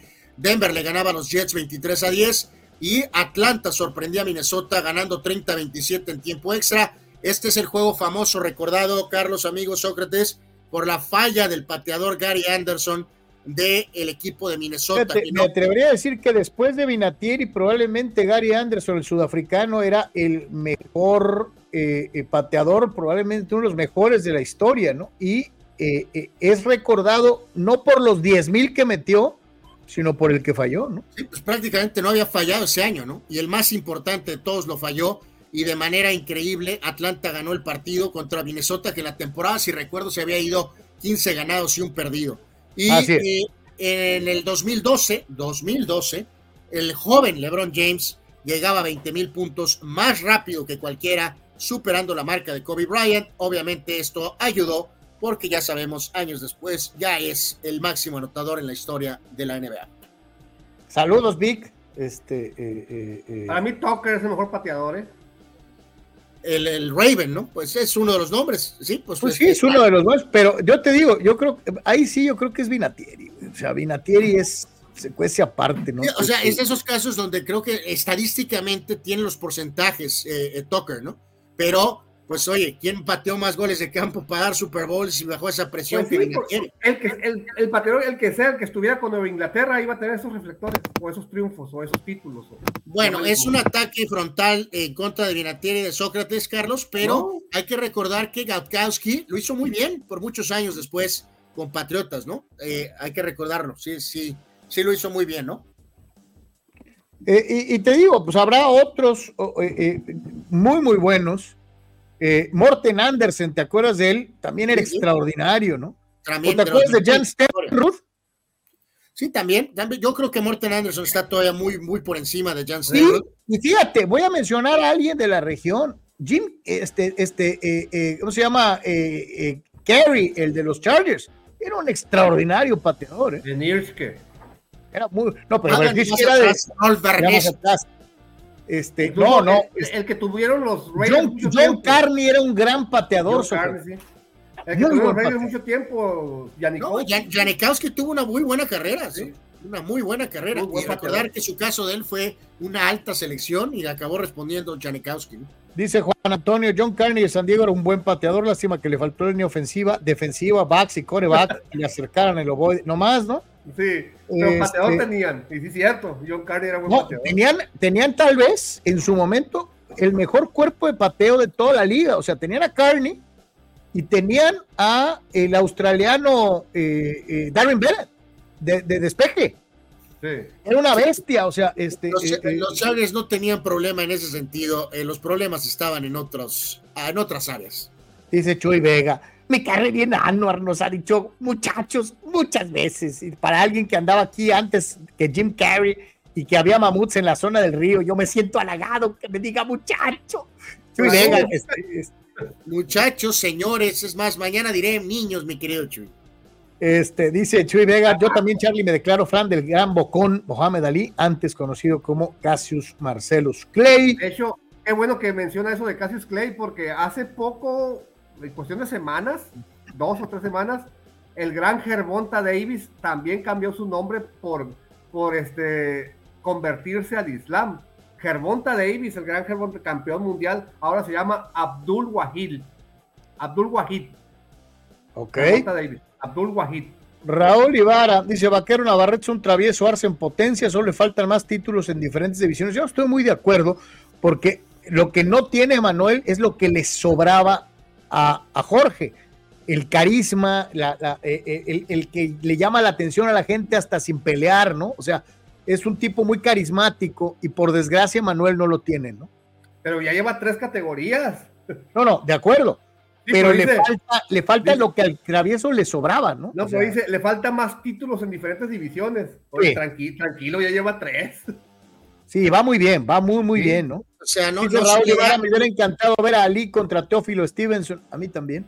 No, no se también. le da el reconocimiento que merece Navarrete. ¿eh? Este, sí, y sí, e, e, esa pelea potencial se le ofrecieron y mucho dinero a, a Stevenson y él nunca quiso ser profesional ni siquiera por una sola pelea. Totalmente. La, la, la, rechazó. Señores, vamos a ir a la pausa rapidísimo, no se va. Ya regresamos, es de por tres. Eh, tenemos mucho, mucho más eh, el día de hoy. Regresamos rápidamente. Es el momento de buscar lo mejor en equipo de copiado para Deportes y para muchas otras empresas. Hola, mi querida Sonia, ¿cómo estás? Hola, Carlos, buenos días, ¿cómo están? ¿Cómo Bienvenidos. estás? Sonia, gracias por recibirme porque estamos buscando el mejor lugar para encontrar copiadoras, escáneres y todo lo necesario para que mi oficina sea la mejor aquí en Tijuana y en Baja California. Perfecto, has llegado al lugar indicado. Estamos en sistemas de copiado digitales de Baja California, Así es. SCD. Así es. ¿Vamos? Vamos, Vamos. Híjole, Sonia, de veras dijiste que tenían equipo para todas las oficinas. Así es, nosotros podemos apoyar tanto una pequeña oficina como una empresa con sus grandes capacidades. Y a quedar- no va a quedar con las ganas de preguntar. Y si mi oficina es pequeñita, a lo mejor me da pena y pienso que no puedo pagar.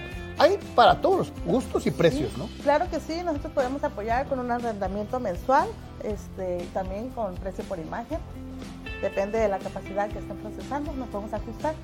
O sea que, amigo, ¿qué estás esperando? Todo en SSD es al alcance de tus capacidades en copiado, escaneo y lo que necesitas.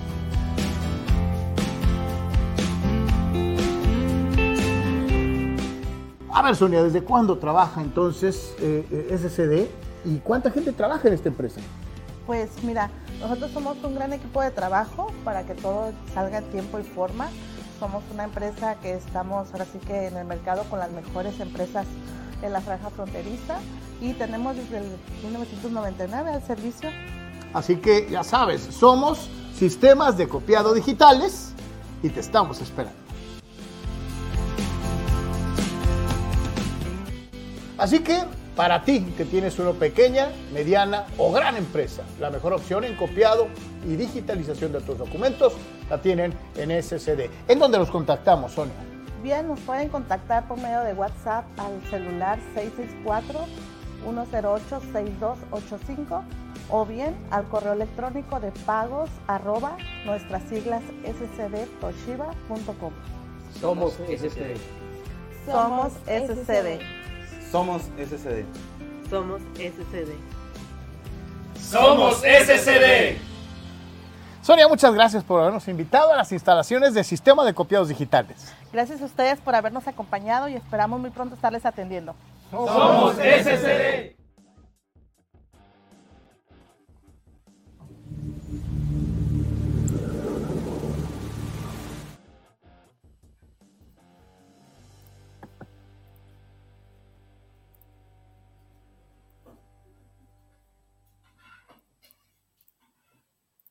Estamos de regreso, señoras y señores. Gracias por continuar con nosotros aquí en Deportes. Eh, y vámonos a eh, el resto de los temas el día de hoy, porque hay varias cosas interesantes para el análisis y el comentario. Y concretamente nos vamos a lo que es eh, el fútbol americano, el fútbol americano profesional de la NFL en eh, su etapa decisiva.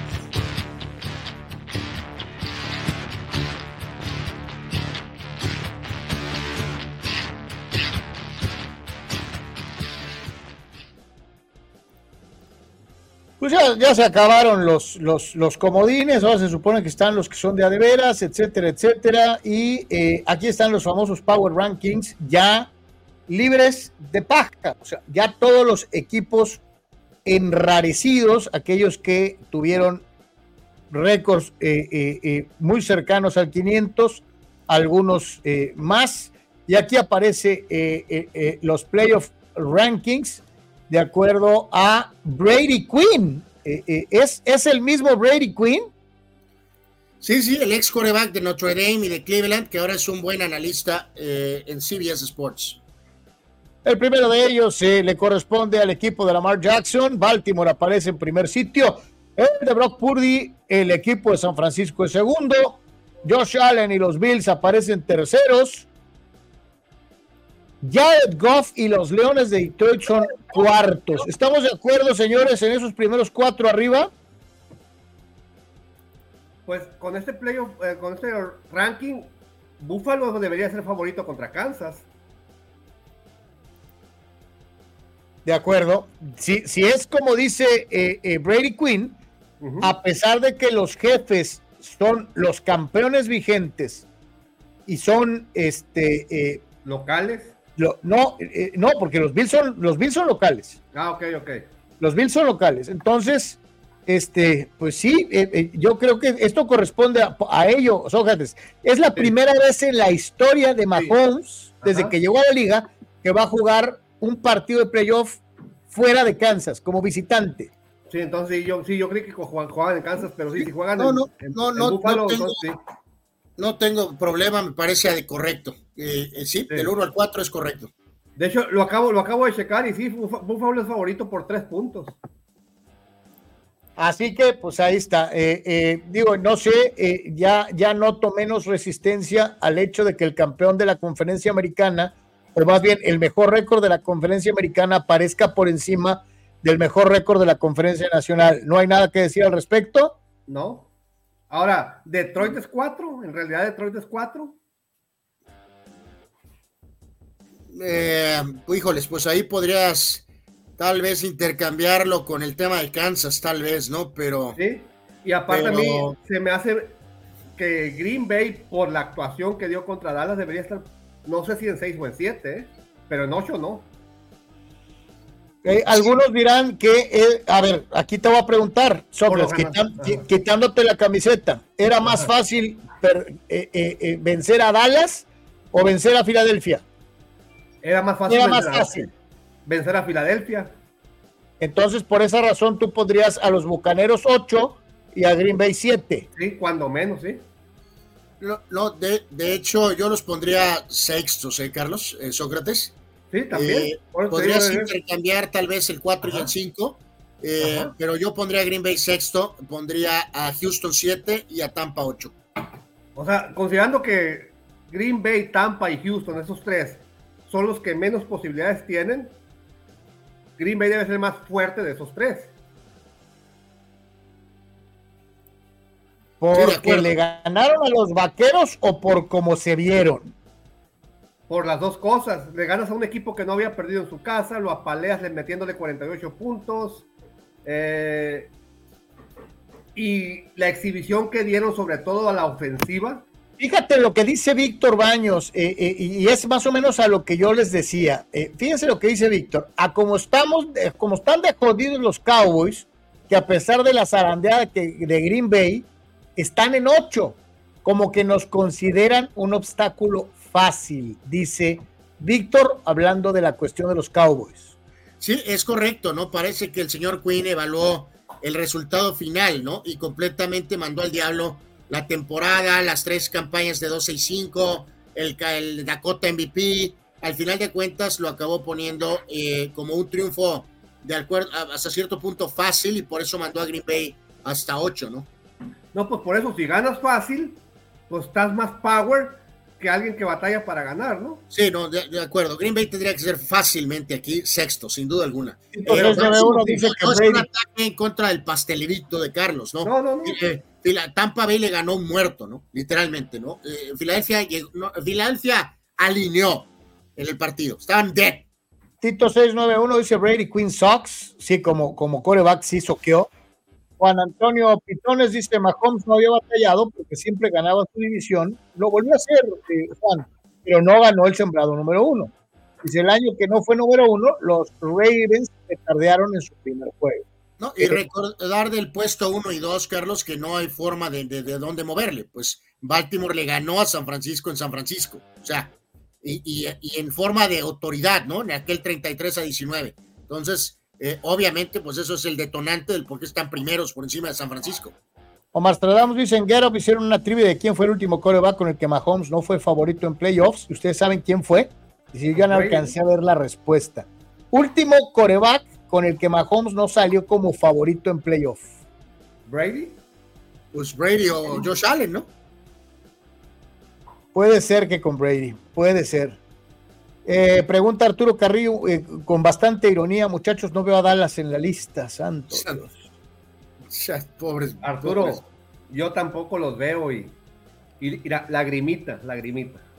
Eh, Fidel Ortiz le dice a Abraham, mientras sus Cowboys sigan vistiendo de blanco como local, no van a ganar un Super Bowl, aun si los Jones vendieran el equipo. Guarden este mensaje, Abraham y Cowboy Nation. O sea, Fidel sostiene que es una cuestión del uniforme. Cábala.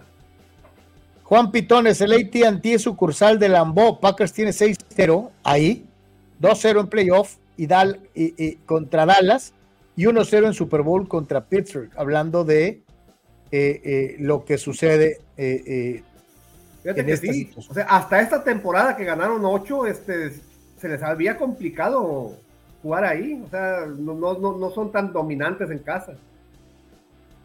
Dice Juan Antonio, ese de Ravens 49ers quedó 33 a 19, pero gran parte de la segunda mitad fue un 33 a 12 con Monsters Inc., dice Juan Antonio. Eduardo de San Diego, los partidos de visita es lo que separa a un buen coreback de los grandes corebacks. Mahomes tendrá su oportunidad de, eh, de demostrar esto. Por cierto, ¿qué coreback tiene más partidas de playoff ganados de visitante? Ah, caray. Esa es muy buena, ¿eh? ¿De los de ahorita o histórico? No, bueno, yo, yo mira, no sé, no sé en cantidad, ¿no? Pero sí te digo que nunca se me va a olvidar a Big Ben Roethlisberger ganando toda una postemporada este, de visitante, ¿no? Eh, eh, eh, jugando desde comodín hasta el Super Bowl, siendo el primero en, en, lograrlo, ¿no? Este, ganar toda la postemporada de visita. Cole Warner ganó dos, ¿no? En una, en una, en una en una postemporada. Oye, Raúl Ibarra tiene toda la razón del mundo. Yo vi ese dato. Green Bay tiene más victorias en el estadio de Dallas, en playoff, que el mismo Dallas jugando como local, ¿no? Fíjate que, eh, a ver, a lo, del dato este, digo, no hay ninguna sorpresa de que Brady es primero. Eh, aparentemente este dato tiene a, a, Brady con 11, increíblemente Joe Flaco 8, Roger Stovak 8, Peyton Manning 7, eh, Rotlisberger 6, Roger 5, Earl Morrell 5. Ahí está. Oye, una mezcla también como la del otro día, ¿no? En donde sí aparecen figuras del presente y figuras del pasado, ¿no? Oye, flaco, flaco que aparecen varias listas y nosotros ni en cuenta lo teníamos. Sí, desde su etapa de Raven, ¿no? Sí, sí, claro. Ahora, señores, con eh, esto, eh, las, las, eh, las oportunidades que ofrece la apuesta deportiva para levantar el trofeo Lombardi, los famosos momios, quién aparece y quién no aparece en esta circunstancia. Las oportunidades para ganar el Super Bowl ponen a los 49ers de San Francisco en la nacional con el 28.8% de probabilidades el segundo sitio le corresponde a Detroit. El tercero a los Bucaneros de Tampa. Y los milagrosos empacadores de Green Bay hasta abajo con el 5.7%. En la americana, los Ravens tienen el 27%, es decir, menos probabilidades que los 49ers.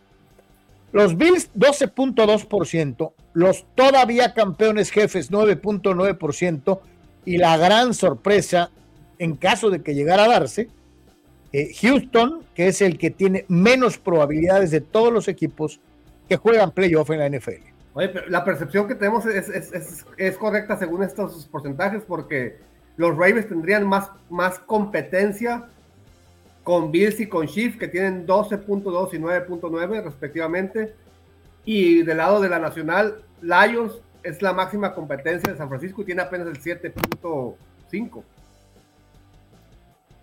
Y entre los corebacks, el que destaca con victorias en postemporada es el todavía campeón Patrick Mahomes, que tiene 12 triunfos en playoff, 5 para Josh Allen, eh, eh, y destacar que hasta abajo eh, aparece Jordan Love, que es un novato, vamos a decirlo así, particularmente tiene dos, dos años y medio, tres años.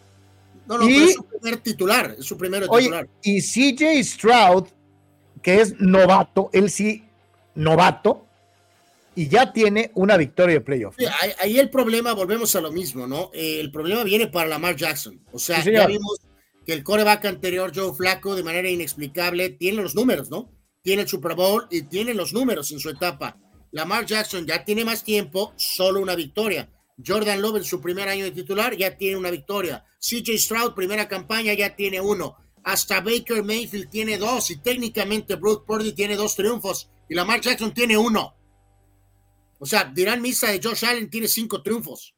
O sea, eh, es, es obviamente una, una, no sé si A ver, entonces quiero entender, a ver, entonces quiere decir que el coreback con más necesidad de demostrar que lo que le pagan y lo que representa para la liga Claro, Es- claro, es, es Lamar. Es Lamar Jackson. O sea, por lo menos llegar al Super Bowl, ¿no? Lo que representaría, pues, tener tres triunfos, ¿no? Y ya veremos qué pasa en el Super Bowl.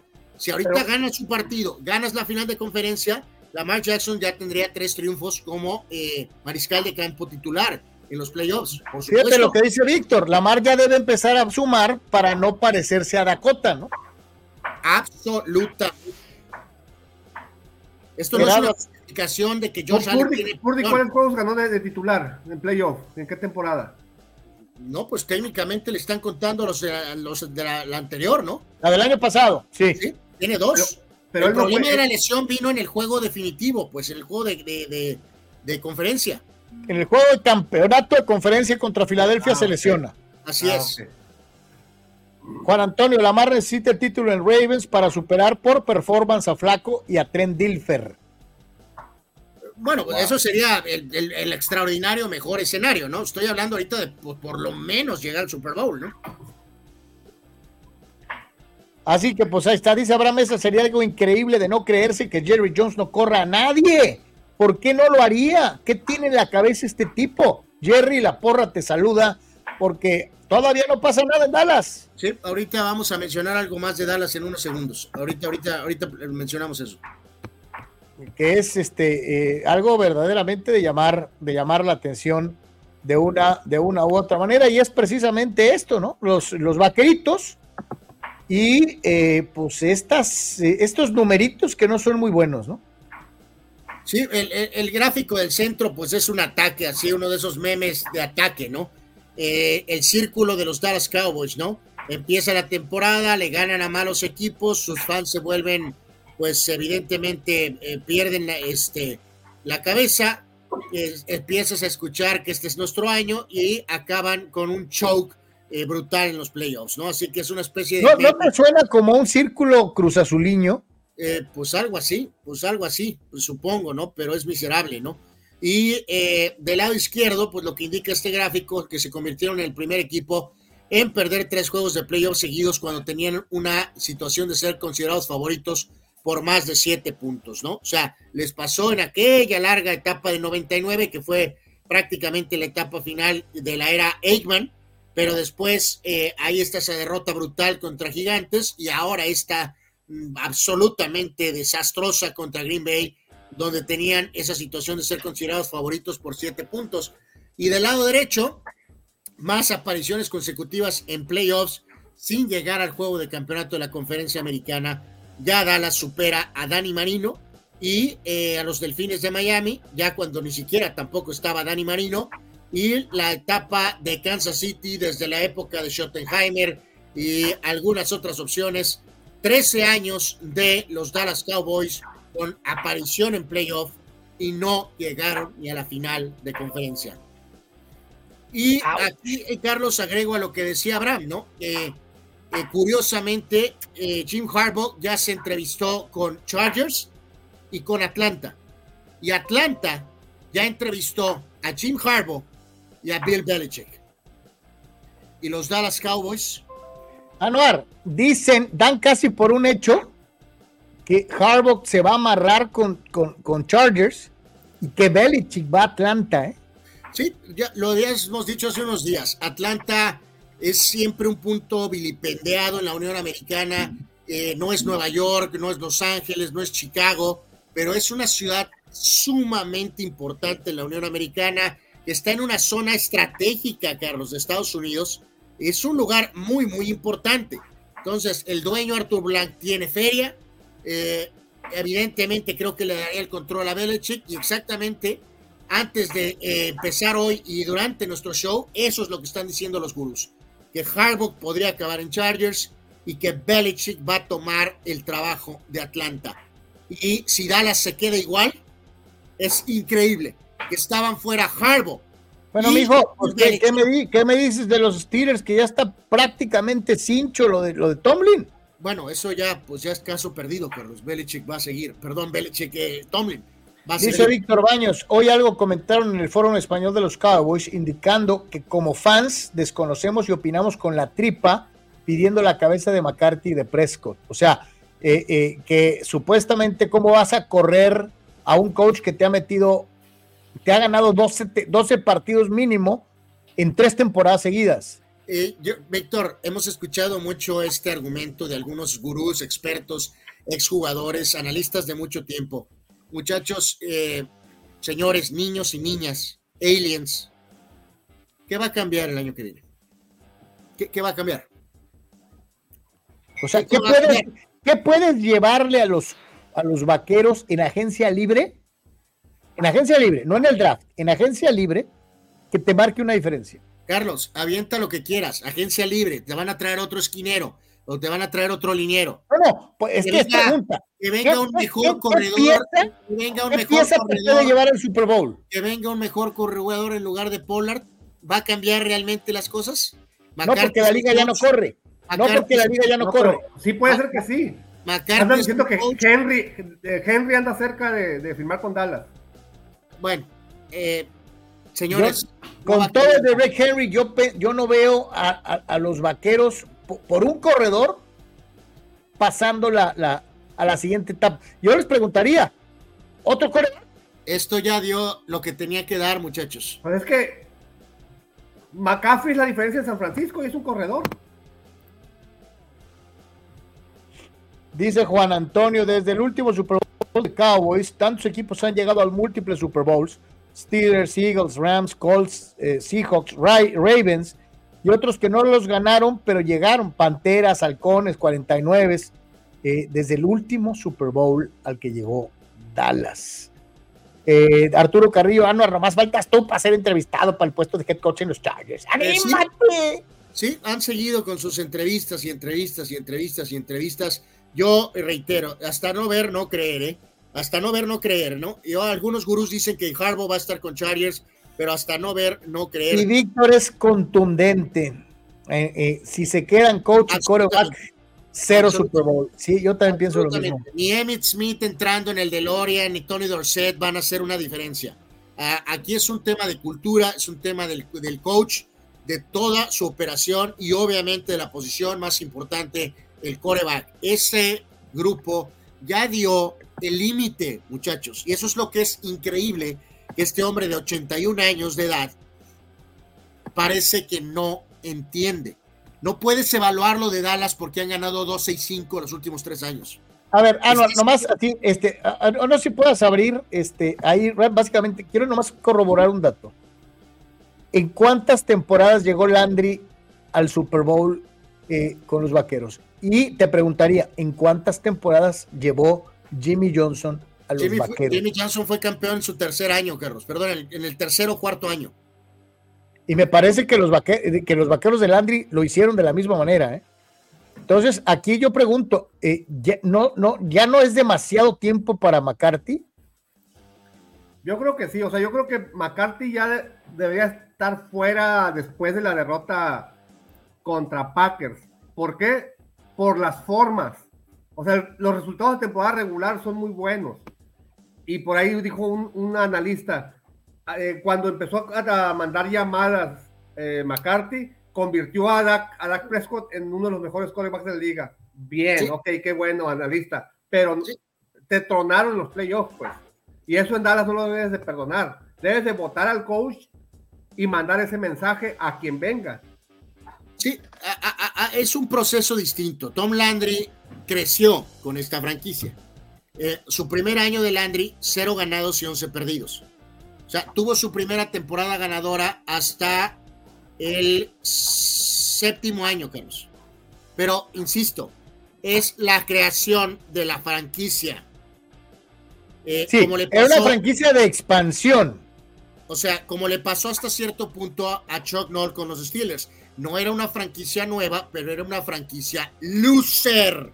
Absolutamente. Y Jimmy Johnson Entonces- también tuvo su primer año perdedor. Ya con circunstancias diferentes, exacto. eh, en el caso de Jimmy Johnson, él eh, gana literalmente el Super Bowl en su cuarta temporada. o sea, es un proceso distinto, es otra época. ¿Cuántas lleva McCarthy? Va a entrar en la cuarta, ¿no? McCarthy ya lleva cuatro campañas dirigidas, Carlos. Sí, ya, ya, ya es Super Bowl o fracaso, es, es, la realidad, ¿no? Sí, absolutamente, ¿no? Absolutamente. Dice Víctor Baños, desde el último Super Bowl ganado por los Cowboys en los Estados Unidos, todavía ni siquiera tenían contemplado tener un presidente de color, ¿no? Dice Víctor Baños. no, pues son 30 este, años, o sea, muchas cosas pasan en 30 años. Eh, yo este, leí un reporte de un insider de Estados Unidos que mm, supuestamente eh, McCarthy está viendo muy posible la situación de que Trey Lance, no Cooper Rush, sino de que Trey Lance sea el coreback titular de los Cowboys, teniendo de backup a Prescott. Porque no lo, puedes, eh, no lo puedes cambiar porque cobra mucho, pues. Yo digo, ya nos daba mala espina. Sok eh, es un muchacho que llegó alto a San Francisco y que acabó siendo relevado hasta por mi compa que. Anuar, eh, Trey Lance se lesiona, pero no tiene la culpa de que Mr. Relevante haya salido buenero. ¿Cuántos corebacks ya pasaron ahí en medio de Trey Lance? No lo has probado. entonces Dallas se lo lleva y, eh, híjole, santo Dios, Trey Lance. Pero no lo has probado en realidad, pues. Oye, eso, pero vas a tener el backup más caro de todo el fútbol americano. Claro, sí, pues es que no lo puedes. Yo, aquí lo estoy juzgando por la edad de Jerry Jones. O sea, eh, los Cowboys van a seguir en la familia Jones, pero tiene 81 años. O sea, no tiene tiempo de desarrollar a Trey Lance cuatro años. O sea, no, no, no, no, no, no remedios, ocupas un cambio. Este, este es otro mock draft. ¿Se acuerdan? El otro día pusimos uno, muchachos, donde eh, se movían de manera que eh, Chicago no tenía la primera selección. Aquí es algo más como están, donde Caleb Williams iría a Chicago, eh, lo cual esto abriría entonces que el coreback actual de Chicago entonces estaría disponible. Drake lo que te iba a decir, si tú le das equipo a Justin Fields ¿crees que pueda destacar? Pues, o sea, me imagino, si vas a seleccionar a Caleb Williams, Justin Fields va a tener ofertas de chamba. No hay duda de ello, ¿no? Tienen al otro muchacho de North Carolina, Drake May, para hacer eh, con Washington, al coreback de LSU, Jaden Daniels para los Patriotas, y luego finalmente viene Marvin Harrison Jr. Y luego aquí, curiosamente, no hay coach, no hay GM, pero proyectan para los Chargers a un liniero ofensivo, ¿no? O sea, eh, bueno, eh, maravilloso, ¿no? Este, Espérate, ve, que, ve, lo que dice Julio, ¿no? Y el 12 baños no le serviría más a los vaqueros. Creo que ahí sí podrían cambiar algo con alguien que ya ganó un Super Bowl. Julio, yo una vez te digo, dicen que ya están muy adelantadas las pláticas y que el 12 baños va a jugar en Pittsburgh. ¿eh? Ah, caray, esa no la había escuchado. Eh, ok. Eh, el, problema con Dak es que creo que va a cobrar como 50 millones en 2024. Sí, pero por el tema también trae dinero colgando Wilson Sock. Entonces, vamos a soñar por un segundo que podría ser un match. Sinceramente, bueno, no vería mal el cambiar a Dakota, por supuesto. No creo que es Wilson la solución, pero va. Pero del lado de Denver, muchachos, eh, Carlos. no, tengo que salir un poco. Ahorita regreso. Sí.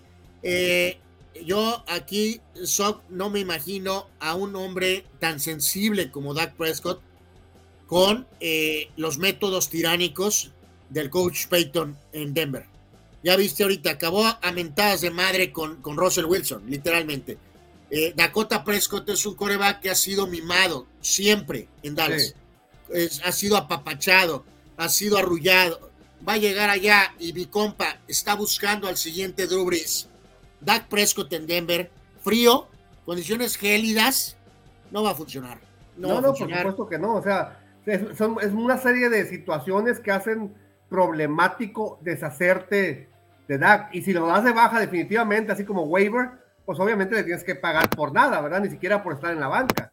Entonces, yo creo que, yo creo que la situación menos complicada para todos es que ya sea Cooper Rush o el Lance que ya están ahí, asuman el cargo de titular y que pues Presco los ayude con sus con llamando jugadas y diciendo cómo se muevan, ¿no? Pero... Están, están contra la pared verdaderamente. Los Cowboys, reiteramos, aquí hay entonces cuatro corebacks potenciales. El caso de Caleb Williams, Drake May, Jaden Daniels, Michael Penix Jr., para eh, Atlanta, que es el coreback, ¿No está Nix ahí? y, y no están tomando en cuenta, eh, pero también es un nombre que está ahí, a Bo Nix del equipo de Oregon. Así que potencialmente pueden, Choc, tranquilamente puede ser otro draft de cinco corebacks en la primera ronda, como ha sucedido en, eh, en el pasado, ¿no? Que ha habido drafts de el drafts del coreback, ¿no? Y esa es otra, por ejemplo, ¿cuál va a ser la prioridad de Dallas en su primera ronda de draft? Totalmente, ¿no? El buen Marco Verdejo hace ratito nos decía sobre los Aztecs en el básquetbol, decía, saludos muchachos, eh, clave semana para los Aztecs, eh, enfrentan a Nevada eh, y después tremen- eh, tremendo juego importante, dice, para ganar y mantenerse, pero sabemos que a veces los juegos de la Mountain West pueden ser... Perdieron. ¿verdad? Sí, Perdieron los aztecas. los- Ajá, tuvieron un mal juego el pasado, ¿no? Prácticamente, ¿no? Así que, bueno, eh, ahí está más o menos, ¿no? El, el tema. ¿Sí, ¿Sí leíste lo del tope salarial de Dak? No, no, no, este, este no lo leí. Dice Víctor, trae go- eh, eh, trae Dak golpe al tope salarial de 60 millones para el 24, además de tener una cláusula de no intercambio y no permite etiqueta para el 25. En neto, dice Víctor Baños, le deben pagar 46 millones de dólares en el 2024. Sí, a, a eso me refería yo, o sea, ningún equipo se va a aventar esa bronca y este y no lo puedes cortar. Entonces, pues mejor tenlo en la banca. Te hace menos Dice- daño.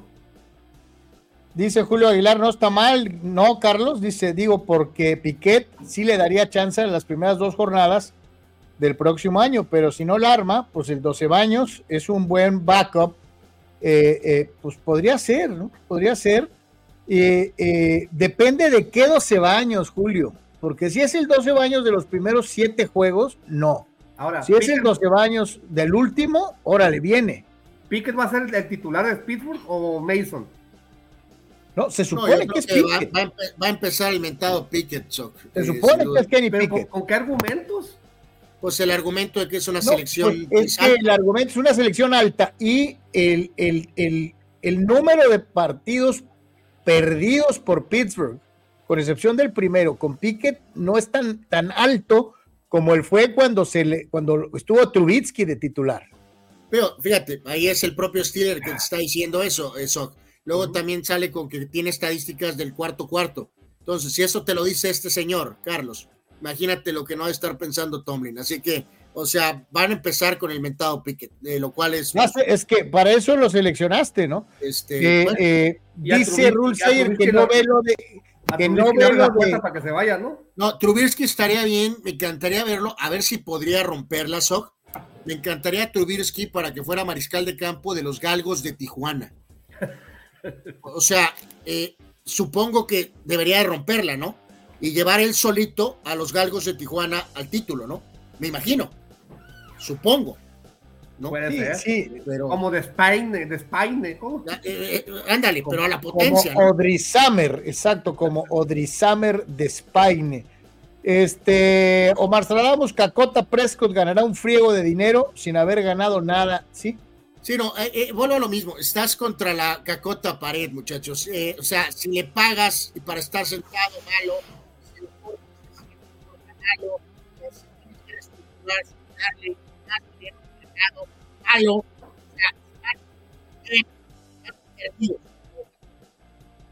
Sí, Dak ya es como, como un tumor que tiene. Sí, pues. están, atorados con, Dak Prescott, literalmente. Pero volvemos a lo mismo. Estás hablando de un tipo que acaba de tirar una temporada regular de MVP. Carlos, volvemos a lo mismo. El grave problema es lo que les mencioné antes del juego, de que yo no le tengo confianza en playoff, ¿no? Y volvió a pasar. Por 265 los últimos tres años, Carlos. No va a pasar, ya este fue el último. Yo caí en la trampa, Carlos. No yo, miles caímos en la trampa, que ni siquiera fuimos fans de los Cowboys. No se trata de, desprenderte de él por sus 12-5 o por sus 36 touchdowns o por sus 4.000 yardas. Se trata de desprenderte de él por las decisiones que toma en juegos importantes. Su ciclo llegó a un límite. Sí. Ya no da para más, pues. Sí, Sí, sí, de acuerdo, Ah, de el acuerdo. pensar que el año que viene va a cambiar, ya estás hablando de, de deseos internos, ¿no? Sí. de milagros, de, o sea, ya es un ¿qué deseo. podría, ¿Qué podría pasar? Que será la, la, la motivación de no volver a fracasar. Eh, a lo mejor lo ajusta, ¿no? O sea, y, te digo, hay mucha gente que entendería si vas con el bulto de Lance o alguna otra opción que digas tú, ok, van a perder ese estatus en teoría de, de, severo contendiente, pero al menos vas a decir, bueno, es que estás reajustando, ¿no? Estás reajustando, porque ya llegamos a un límite con el anterior jugador que no nos puede llevar a ganar. Entonces, ni modo. Y te acuerdas, que ¿no? ¿Te acuerdas lo que comenté de que el resultado final contra Green Bay maquillaba, maquillaba un poco las cosas. Absolutamente. Ah, pues ahora un analista dijo, ¿cómo le vamos a echar la culpa a Dak si en, si en el juego que lo critican fue artífice para anotar 32 puntos? ¿Dónde estaba la defensa? Estaban diciendo que no es una justificación, lo hablamos, Y claro que la defensiva... Bueno, pero aquí, mira, sin defender a... O sea, olvídate de Dak. Lo que fue terrible, sí, Sócrates, es que a la defensiva nos la vendieron como una defensiva Premier toda la temporada. de acuerdo, Carlos. El primer madrazo lo recibió la inoperante y sobrevalorada defensiva. Pero luego llegó mi compa y agarró la estaca y con martillo le hizo así al corazón, pues. Entonces, eh, no, no hay salvación para Prescott por la pésima actuación defensiva. Es que pasó, pasó lo mismo. La defensiva sí fue top toda la temporada, igual como Dak fue top toda la temporada la bronca es que se cayeron los dos en, un juego de playoff, en su casa y contra un rival de, con tintes de clásico. Pues eso no, no, checa, el, checa el chat, ¿no, Carlos? De aquí. Eh, qué cosa tan terrible. En fin, vámonos a eh, el arte cristiana, vámonos al mundo del boxeo.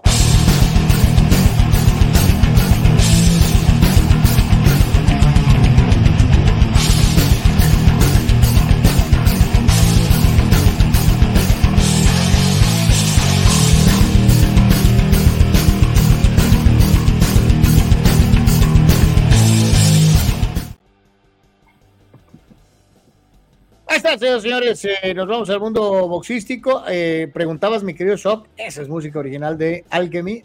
Este, eh, así que, bueno, pues es, es, es, la única que no va a recibir una demanda de, de propiedad intelectual. El, guitarrista y, el guitarrista y el bajista sí le saben, ¿verdad? Sí, sí le saben, cómo no. ayer medio, medio lo mencionamos.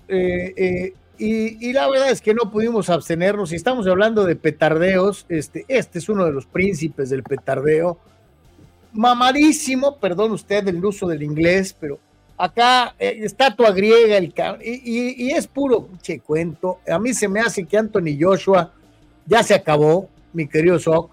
Este, a mí se me hace que Engano le va a partir su mandarín en gajos eh, eh, y que Anthony Joshua no va a pasar de ser un vato mamey que tuvo la fortuna de ser campeón del mundo en algún momento, ¿no? Sí, pues de hecho era el señalado para ser la, próxima gran figura del boxeo mundial, el próximo este, histórico de los pesos completos. Y iba bien encaminado, o a lo mejor iba, la palabra correcta sería administrado o llevado, hasta que vino a Nueva York en su primer salida este, fuera de, del Reino Unido y Andy Ruiz lo noqueó o sea, en una gran noche de Andy Ruiz, inspirada y todo lo que tú quieras, pero Anthony Joshua eh, petardeó esa noche ante eh, Andy y a pesar de, que recuperó el título y ha hecho algunas peleas posteriores, pues eh, también Alexander Usyk dos veces le ganó y no se ha podido reponer desde entonces y ha hecho peleitas de nivel B para arriba y bueno, de nivel B más, más bien. Eh, aquí, está, aquí están los números de este peleador de artes marciales mixtas que se ha convertido en calador y que acostó a Tyson Fury, que no es difícil acostarlo. Sí.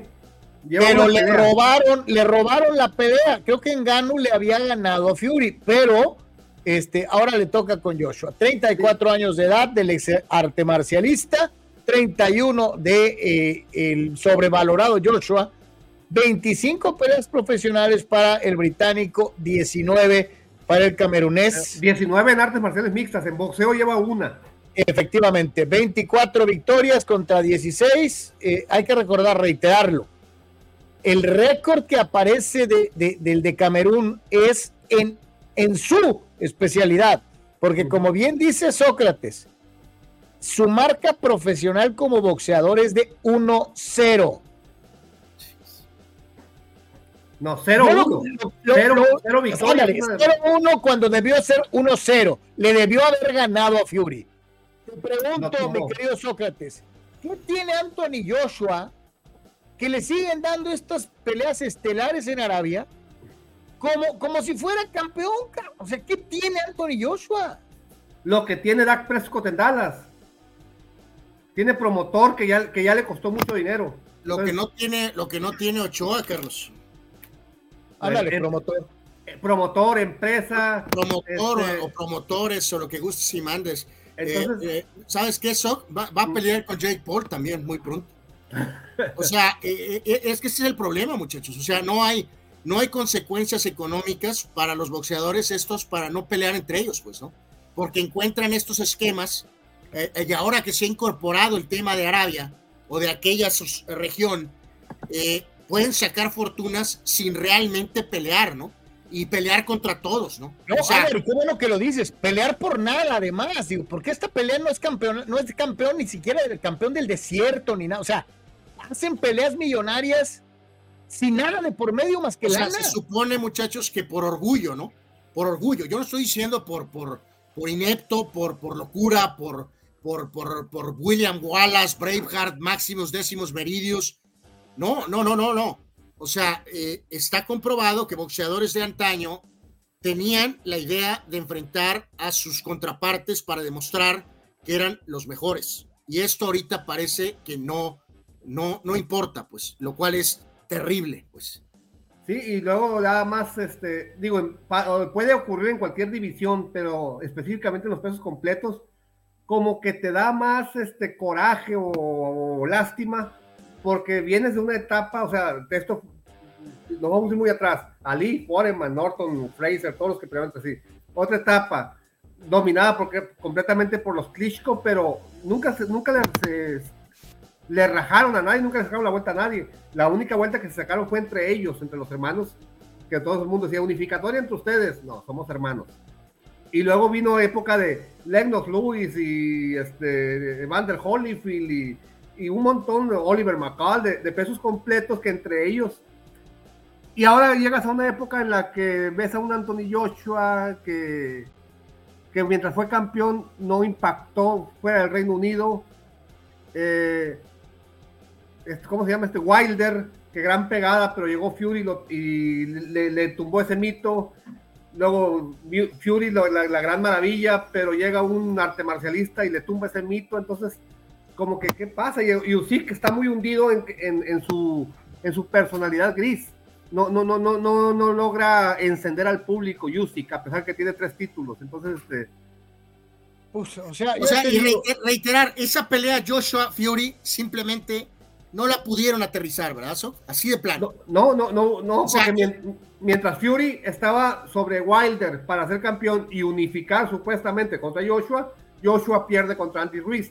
Entonces nunca se encontraron en la gran pelea que querían hacer ellos de Fury contra Joshua. Pero hace poco, en la, en la última ronda de negociaciones, Sok, es increíble que, que- que no se aterrizó esa, esa, esa pelea. Esa pelea te va a dar dinero, ya sea la hagan en, en Inglaterra o la hagan en Arabia o la hagan en la Luna, te va a dar un dineral asqueroso. Y aparte es una cuestión deportiva que tienes que hacer. Si tienes una pizca de orgullo. Sí, pero ahorita es, se toma mucho en cuenta de que si no es por título no vale la pena.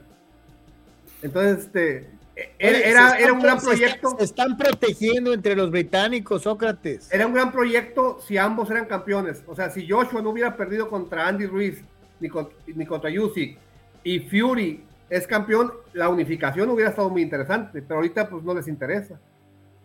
José Rodríguez, saludos, Carlos Anuar Yeme, me da gusto escucharlos, José, gracias por estar aquí, qué bueno que nos encontraste, ojalá Saludos, que José. participes Saludos. eh, un buen rato. ¿no? Y Eh, dice Jesús Ramos, el promotor de Joshua es quien lo mantiene arriba. Yo te digo algo, la voy a ver por morbo, pero que tú me digas que me interesa ver a Anthony Joshua, No, y reitero, muchachos, eh, lo peor es que hay que el consejo y la asociación y la federación y la organización, y literalmente parece Riddick Bowe agarrando eso y tirándolos al bote de la basura, ¿no? Porque puedes hacer un dineral sin realmente nada de ellos. Entonces, no tiene ningún poder de nada sobre el, sobre el boxeador, ¿no? O sea, esa es, muy, es, muy, buena, Anuar. Eh, ya no importa el título del mundo, ya no importan los organismos. para hacer dinero, porque los organismos, ¿qué le van a...? O sea, no tienen ningún argumento para bloquearlo o, prohibirle, pues, ¿no? Entonces... Digo, en esa misma función hay que, eh, hay que este, eh, dejar claro que ese anuncio de, de Joshua contra Enganu eh, se hizo ayer, pero la función va a ser hasta el 8 de marzo en Arabia Saudita. El 8 de marzo, que es viernes para nosotros. O sea, creo que ellos pelean el sábado y a nosotros nos queda en viernes. Eh, va a ser en Arabia Saudita. Y ahí mismo, fíjate, el campeón eh, mundial interino, que es interino para que el título esté en movimiento, porque mientras el campeón anda viendo otras cosas, que es este Yusik, el chino Li Shang, que lleva 26-1-1, va contra Joseph Park. Esta pelea va a estar buenísima. Esta sí es un, es un tirazo de pesos completos. Chile Shang es un gran noqueador, es una bestia. Joseph Parker tiene una mucha experiencia, se ha enfrentado a los mejores de la época. Y ahí mismo va a pelear Rey Vargas, el mexicano, eh, defendiendo su campeonato mundial pluma del Consejo por primera vez en más de año y medio. Pero bueno, lo va a defender contra Nick Ball, que, que va a ¿Sabes, ¿Sabes qué me llama la atención, Sócrates? Que nadie pela a Andy Ruiz. ¿No? Hace poco una, una función como con seis peleas de, de, peso completo y, y no, o sea, ni, ni, las promotoras a las que tenemos más referencia, que son Top Rango, Golden Boy, ¿no? No sé si esté vetado o esté, porque suspendido no está, no está suspendido por ninguna, por ninguna comisión y ninguna organización, suspendido no está, pero pues... Pregunta seria, Sócrates Manduras cuando escuchaste el nombre John Ryder como rival del Canelo en Guadalajara, tú fuiste de los pocos que dijo, no, es, es un rival serio, este, eh, se defiende, esta. Pero, ¿cuál fue cuando dijeron John Ryder? ¿Qué es lo que dijeron todos los demás? Pues que venía a caerse y que era un bulto y que no estaba al nivel del Canelo. Pues ahora eh, se va a dar un tiro con Munguía que yo también, y lo debo decir con mucha claridad, mi querido Soc, amigos, eh, yo creo que Munguía tiene mucho rato en donde ya debería de demostrar algo espectacular, algo importante. No sé si sea John Ryder el mejor rival para mostrar algo, pero bueno, pues es el siguiente rival y la referencia automática en este pleito es que ya peleó con el Canelo. Y si el Canelo no lo pudo noquear, Jaime ve como meta noquear a Ryder. Con eso basta para juzgar a, a, Munguía, eh. Sí, por supuesto que sí. Uno de los, eh, de los parámetros para comparar boxeadores del mismo peso es rivales en común. Eh, ¿En qué momento los agarraste? ¿Cómo fue la pelea? aparte del resultado, ¿qué, ¿qué, tan superior fuiste a ese, a ese rival en común? En este caso, eh, los que vimos la pelea contra Canelo, supimos que Ryder eh, aguanta mucho, es muy valiente, va al frente, tiene buen contragolpe, pero también es cierto que le entran muchos golpes. Entonces, en este sentido, eh, Munguía por ahí puede aprovecharse, que la guardia y la distancia de Ryder son muy vulnerables. Y si se logra imponer por nocaut Munguía, pues va a ser algo que el Canelo no pudo hacer, que es no noquear al mismo rival y aparte con muy poca diferencia de tiempo. O sea, eh, Ryder peleó apenas el año pasado con, con, Canelo, no es que hayan pasado cinco años o seis años o, o Ryder haya sido un novatito, no, pelearon el año pasado, en, mayo del año pasado, y Ryder no ha vuelto a pelear después, es decir, eh, no está ni sacrificado, ni está, eh, al contrario, está bien descansado, está bien repuesto, y, yo creo que es una buena prueba para Munguía en esta división eh, supermedio y, y, vamos a ver si, si Munguía puede noquear y ser contundente, entonces sí, sí va a mandar un mensaje de que es un potencial rival del Canelo. Oye, contrastantes las últimas dos salidas de Jaime, una muy mala y una muy buena, ¿no? Sí, hay, hay que recordar que eh, por alguna razón eh, no, no peleó, no le consiguieron la pelea de campeonato mundial en peso medio. Entonces, este, en noviembre de 2022, pelea en Guadalajara contra Gonzalo Gastón Coria y noquea en tres rounds en peso medio. Y el año pasado, en junio, ante de, se va a la decisión. Fue una pelea muy disputada, muy cerrada. Y obviamente sabemos que de así es. Pero muchos dijeron que se la, así como se la robaron a Dereviachenko con Golovkin, también algunos dijeron que favorecieron a Jaime. ¿eh?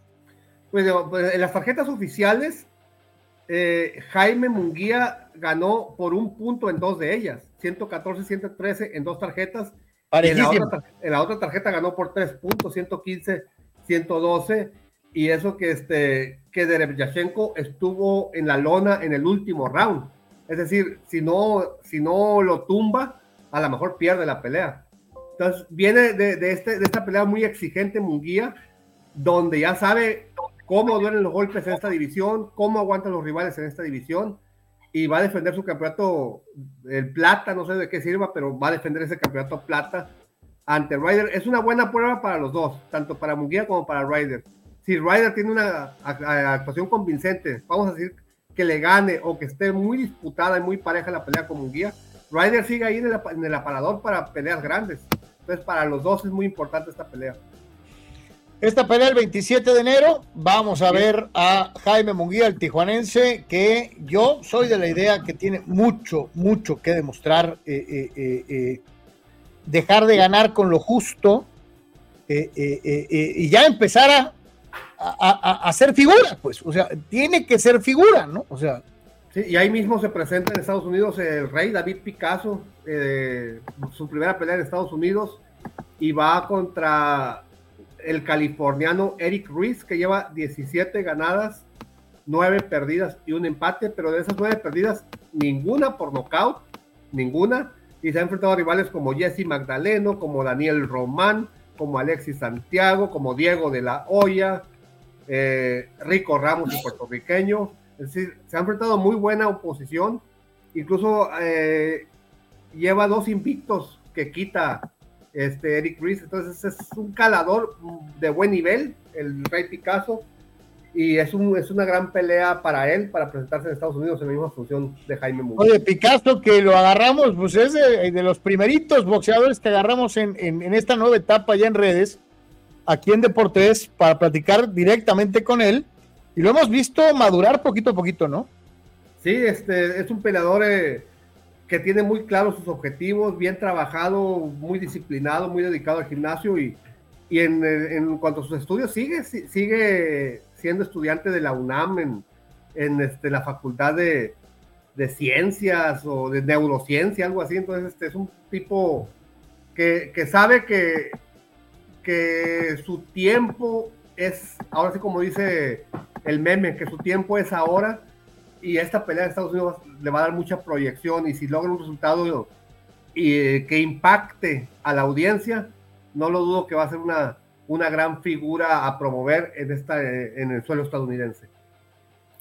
Y, ¿Qué es lo que te iba a decir? Eh, eh, DJ eh, Shock de, en este caso, de, de, del Pitbull Cruz. Fíjate que el Pitbull Cruz ha estado apareciendo mucho últimamente en redes sociales eh, retando a Ryan García y retando a, al, al, ex Remonta Davis, ahora Abdullah Wijar o algo así. Eh, sí está bien utilizar las redes sociales para retar, sí está bien este, eh, querer estar vigente tu nombre ahí, pero creo que es más importante ganar peleas importantes y que cuando te ponen un rival eh, pues no digamos a modo, pero sí un rival para que luzcas, lo aproveches. Y Isaac Cruz sigue pues prácticamente vigente gracias a una derrota, ¿eh?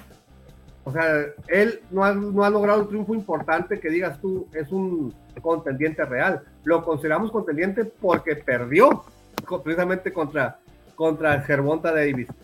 Eh, lo que dice Marco Verdejo, Muguía va a tener que subir varias veces el Cerro Colorado y, y, Playa, bien entrenado. Este rival no se raja y mejorar su punch, hablando de la resistencia que muestra sí, claro. Eh, John Ryder, ¿no?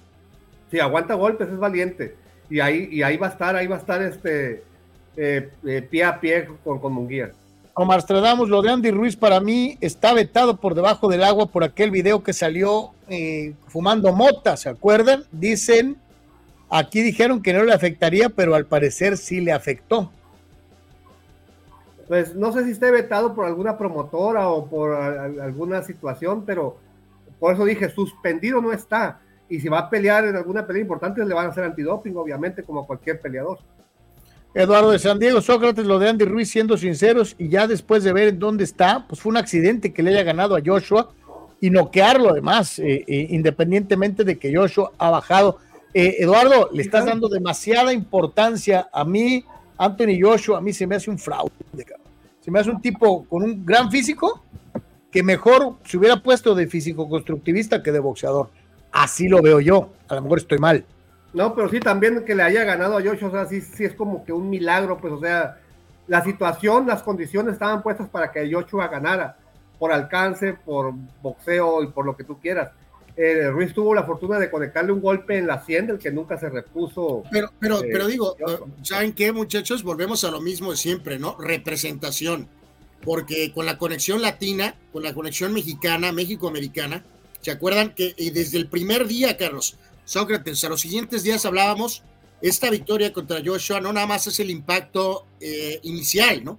Sino que como veíamos la baraja boxística, decíamos, va a acabar peleando con Wilder, va a pelear con Joshua otra vez, va a pelear contra Tyson Fury. O sea, va a haber muchas oportunidades. Sinceramente, no creo que sea por el tema de Mota, ¿no? O sea, ahora resulta que todos los demás son que la Madre Teresa de Calcuta. Mira. O sea, eh, simplemente también creo que tiene mucho que ver la representación o falta de que, que tiene, ¿no? Porque, o sea, independientemente de que si es carismático, ¿no? La selección mexicoamericana debería de haber alguna forma de haberlo puesto ahí, ¿no? Pero es increíble, se le ha pasado más con las bajas y, subidas de peso, ¿no? Tanto con el equipo del Canelo como después. Hemos estado más pendientes de sus altas y bajas de peso sus combates, literalmente, ¿no? Sí. De hecho, mira, estoy checando aquí su, eh, su récord. Septiembre de 2022 fue su pelea más reciente. O sea, todo el 2023 no peleó. Más los tres meses de, del 2022 para cerrar el año. Ya lleva 15 meses sin pelear y ya tiene 34 años. No es un, no es un chavalito de 22. No, no. Está cañón, ¿no? Vamos al eh, mundo del básquetbol, carnal.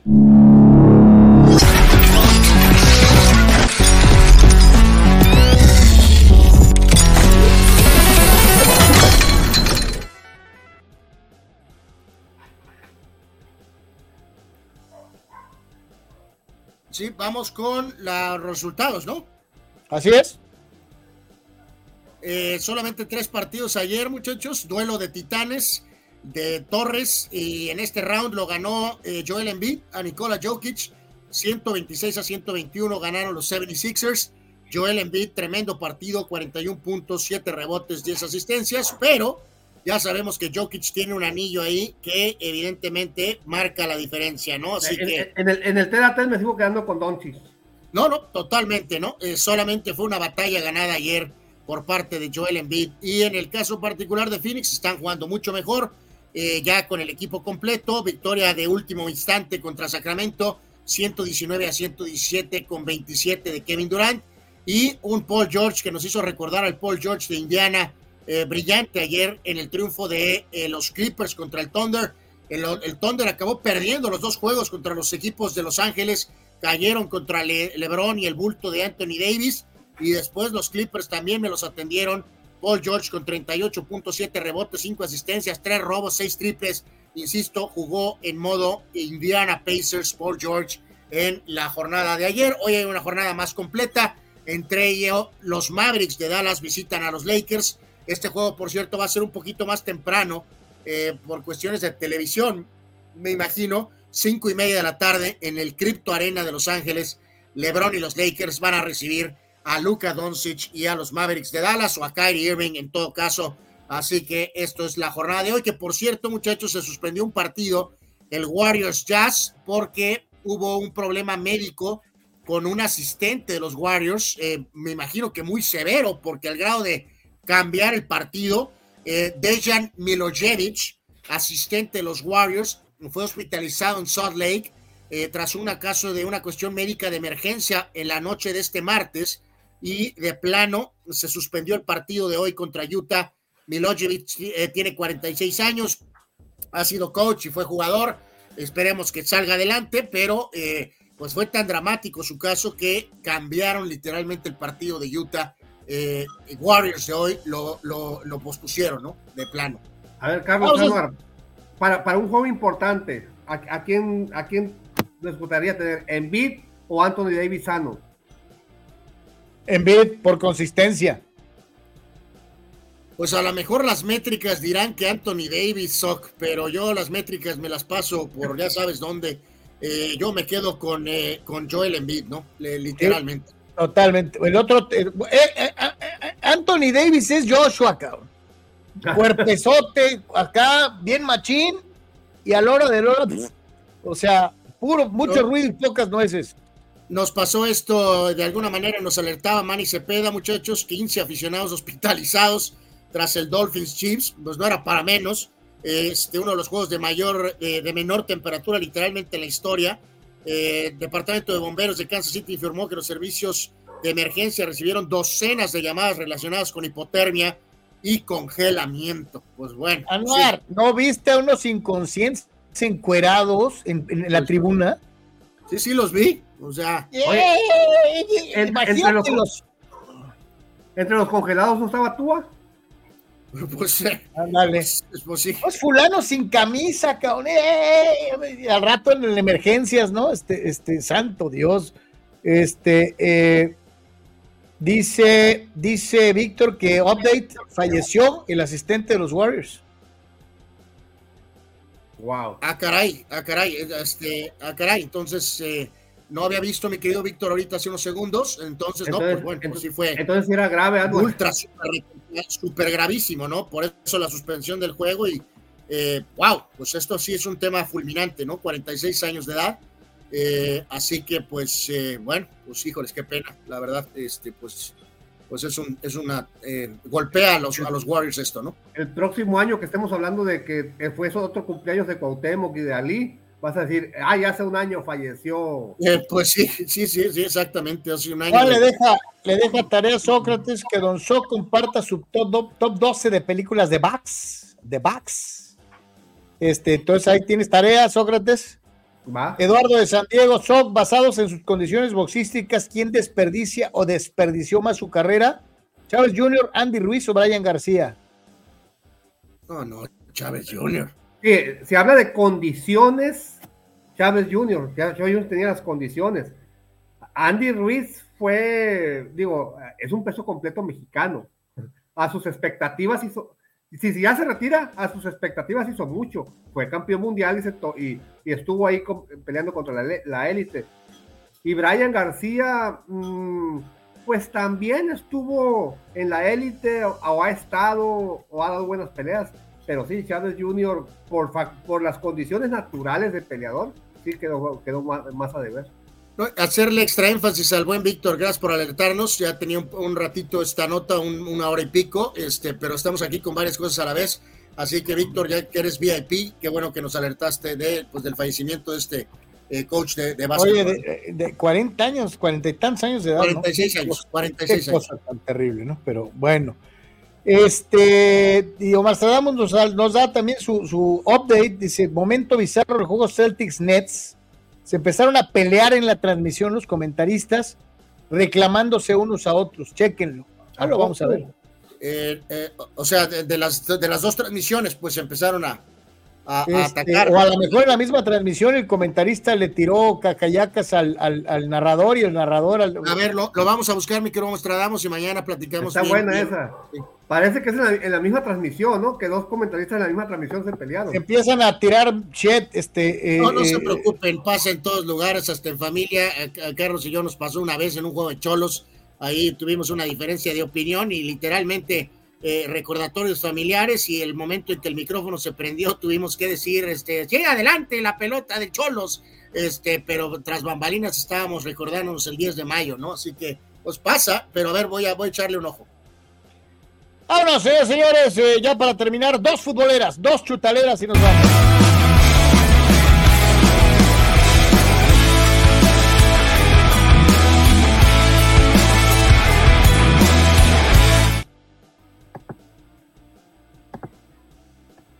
Internacional, eh, eh, eh, muchos piensan que llegar a jugar a ligas de menor calado, de, de, de una envergadura eh, inferior, pues es fácil para una estrella y que cualquiera que venga de fútbol desarrollado va a llegar a barrer en, en, un fútbol de menor importancia. No es el caso, ¿eh? Sí, sí, sí, aquí Carlos, eh, bueno, cada caso es diferente. Este es dramático por parte de Jordan Henderson, que fue uno de los jugadores que emigró. Eh, llegó no a uno de los equipos top, no llegó al Al Nazar, no llegó al Al Ittihad, no llegó al Al Hilal. Y eh, Henderson, que tuvo largo, largo de carrera con Liverpool, ya de plano para atrás, no aguantó y logró, parece, regresar al fútbol europeo con el equipo Ajax. Sabemos que Firmino andaba con las mismas, tampoco llegó a ninguno de los tres equipos principales. Pero luego está el caso de Benzema, que sí llegó al Al Ittihad y también ya hemos visto que ha habido un montón de broncas, incluso con las conexiones de Benzema eh, espirituales, religiosas con aquella zona, ah, también ha batallado muchísimo. Sin embargo, pues hay otros jugadores que sí están contentos, que sí están adaptados encabezados por el primero de todos, Carlos, que no es nada más el tema de que es el que más gana, ¿no? Sino es el que llega con una actitud diferente, como siempre, ¿no? Entonces, no todo es dinero, sino también es acá, ¿no? Si vas a dar un paso monumental de este tipo. Entonces, bueno, no, todos son cristianos, ¿no? y yo sí te digo, digo. Y, Porque te digo, Henderson no estaba ganando, estaba ganando Cristiano, pero no estaba ganando dos pesos, evidentemente. Sí, pero llegar, llegas a un país en donde no conoces el idioma, no conoces las costumbres, no, no, no, no, no sabes ni siquiera la comida, el agua sabe diferente. Sí, pues marcas con las que creciste en tu vida a lo mejor no existen allá. Y, que Debe ser algo muy duro, ¿no? Y que el torneo es complejo, que el torneo, de insisto, no llegó a uno de los equipos más fuertes. O sea, ok, válido, pues cada persona es diferente, pero este, pues bueno, eh, esto no significa que este proyecto eh, literalmente se va a ir al toilet. Lo único que van a hacer nuestros amigos saudis es mover esa lana a otro jugador, ¿no? Así de fácil. ¿Y eh, de dónde vienen o de dónde han llegado los grandes jugadores que hicieron fuerte en su momento al Barcelona, que hoy atraviesa época de vacas flacas? Eh, eh ah, este gráfico a mí más que nada saltó, Carlos. No, no, porque ya sabemos que Messi es el principal saltó un poquito por uno de tus hombres, Carlos. Porque se fueron obviamente con Messi primero, Iniesta, perdón, Xavi 2, Iniesta 3, Cruyff fue 4, pusieron a Piqué quinto, Busquets sexto y echaron a tu Ronaldinho hasta el séptimo lugar, e incluso apenas superando a Piqué. Y luego creo que también me maltratan a Suárez, lo ponen 9. Y bueno, Dani Alves, que está en el bote ahorita, este, cayó hasta el puesto 10. Eh, eso Mira, se entiende. Me, yo respeto mucho a Iniesta y a Xavi, Carlos. Grandes jugadores, cracks, pero ya ni yo, Carlos. O sea, ponerlos auténticamente dos y tres y a Ronaldinho me lo echaste siete, me parece que no es correcto. ¿Y pero es de la historia del Barcelona? Sí, sí, esto es más exclusivamente carrera en el Barca, ¿no? Literalmente. Yo, yo te reitero, creo que aquí es importante. Obvio, Ronaldinho no ganó el sextete como sí lo hicieron Xavi e Iniesta. Razón por la cual a lo mejor por eso lo ponen. Sin embargo, hay que dejar algo bien claro. Después de una época terrible de vacas flacas para el barcelonismo, Ronaldinho puso en el mapa los culés otra vez. Eh, eh, y si bien el, el, Barça de Ronaldinho no ganó tanto como el Barça de Messi, eh, el Barça de Ronaldinho era respetado por Ronaldinho, e inclusive el mismo Madrid respetó al Barça por Ronaldinho. Entonces sí concuerdo plenamente, tal vez debería ser cuando menos quinto. Eh, ahora, muchos de los viejos culés nos van a decir, no, pero es que para poner a Ronaldinho arriba tienes que quitar a Cruyff. Y tú y yo el otro día lo platicábamos a Sócrates, amigos. Yo creo que hay que dividir con mucha claridad la importancia que tuvo Johan Cruyff como jugador y una muy distinta, la que tuvo como técnico. Creo Yo, yo de todas maneras, Carlos, lo pondría a tres como jugador. ¿eh? Yo iría a Messi, Ronaldinho, Cruyff y luego iría con Iniesta y con Xavi. Tal Pero, vez. Te van a brincar y te van a decir que no Sorry. ganaron el sextete. Sorry, y yo a Suárez lo pongo por encima de, de Busquets y de Puyol. Yo sé que no me estoy yendo por goles nada más, eh, sino pues, auténticamente como jugadores. Así que, eh, sorry, yo pondría a Ronaldinho 2, Cruyff 3, y reitero, Suárez va por encima de, de Puyol y de Busquets, sin Yo, duda yo, yo Y- quitaría, yo y- quitaría Piqué de ahí, pusiera a Rafa Piqué no Márquez. tiene nada que hacer en una lista top 10 de la historia del Barcelona. Tal vez top 20, tal vez, pero Rafa top Márquez 10, debería estar ahí. Eh, Pues- eh, eh, Sócrates, y yo te la compro, ¿eh? Es mejor Rafa Márquez, es mejor Kuman. Sí. Que Ah, y Piqué. faltó Koeman también. absolutamente. Ronnie Kuman viste de charro, Carlos, a Piqué 50 veces. O sea, Y- pero ve. No, espérate, y, se- y a todo el mundo le olvidó Rivaldo. Bueno, pobre Rivaldo, pues increíble, ¿no? Súper Y por la situación personal que está pasando en estos momentos, Dani Alves, yo lo quito de ahí.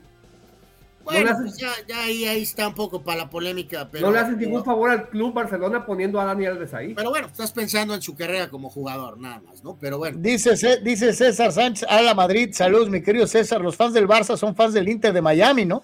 ¿O siguen siendo fans del PSG? No, el PSG ni existe en el mundo. No, no, por supuesto, César, son fans del Inter de Miami. Dice Silvano, eh, hicieron un Yemes peleando entre comentaristas, ¿sí? Eh, eh, Oye, Anuar, del fans del Inter de Miami desde la cuna. hijo de la Bueno, Eduardo de San Diego, no creo, Anor, que te hayas peleado con Carlos por una discrepancia. Pues No, sí, sí, sí, hubo recordatorios familiares. Ahí nos pasó en una transmisión, nos pasó en el propio Canal 12. Pues ni modo, pues es, es, el- es parte del show, ¿no? ¿Se pasa de muralla a veces o qué? No, pues imagínate eso, imagínate nada más. Eh, eh, dice eh, Abraham, ya hice el switch y cambié el logo petardo y nunca más volveré a- lo volveré a poner hasta que se larguen este eh, Cacota y McCarthy. Y sí, ya puso el de los Yankees, Abraham. Muy bien, Abraham, me parece válida tu situación. Ya te salaron, A- Anuar. No, pues ya estamos en ese barco, pero reitero, so- 2009 no es 94, ya sí que es el consuelo del Yankee, ¿no? Pero ha, ga- ha gastado más los Yankees que Dallas. Pues probablemente sí. Eh. So, muchas gracias.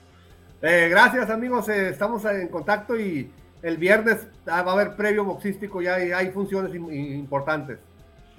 Carnal, gracias. Gracias a todos, eh, gracias, gracias, gracias. Y este, estamos en contacto el día de mañana. Si Dios quiere, nos vemos mañana al mediodía. Muy buenas tardes, buen provecho, pase bien, que Dios los bendiga. Nos vemos el día de mañana.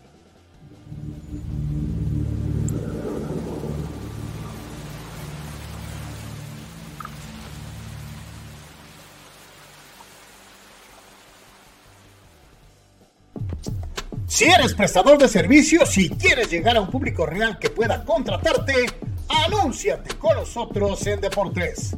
Más de 15 mil personas reales mensualmente conocerán tu gama de servicios poniendo tus habilidades al alcance de un público que necesita de tu experiencia y destreza. Contratistas en cualquier ramo, profesionistas.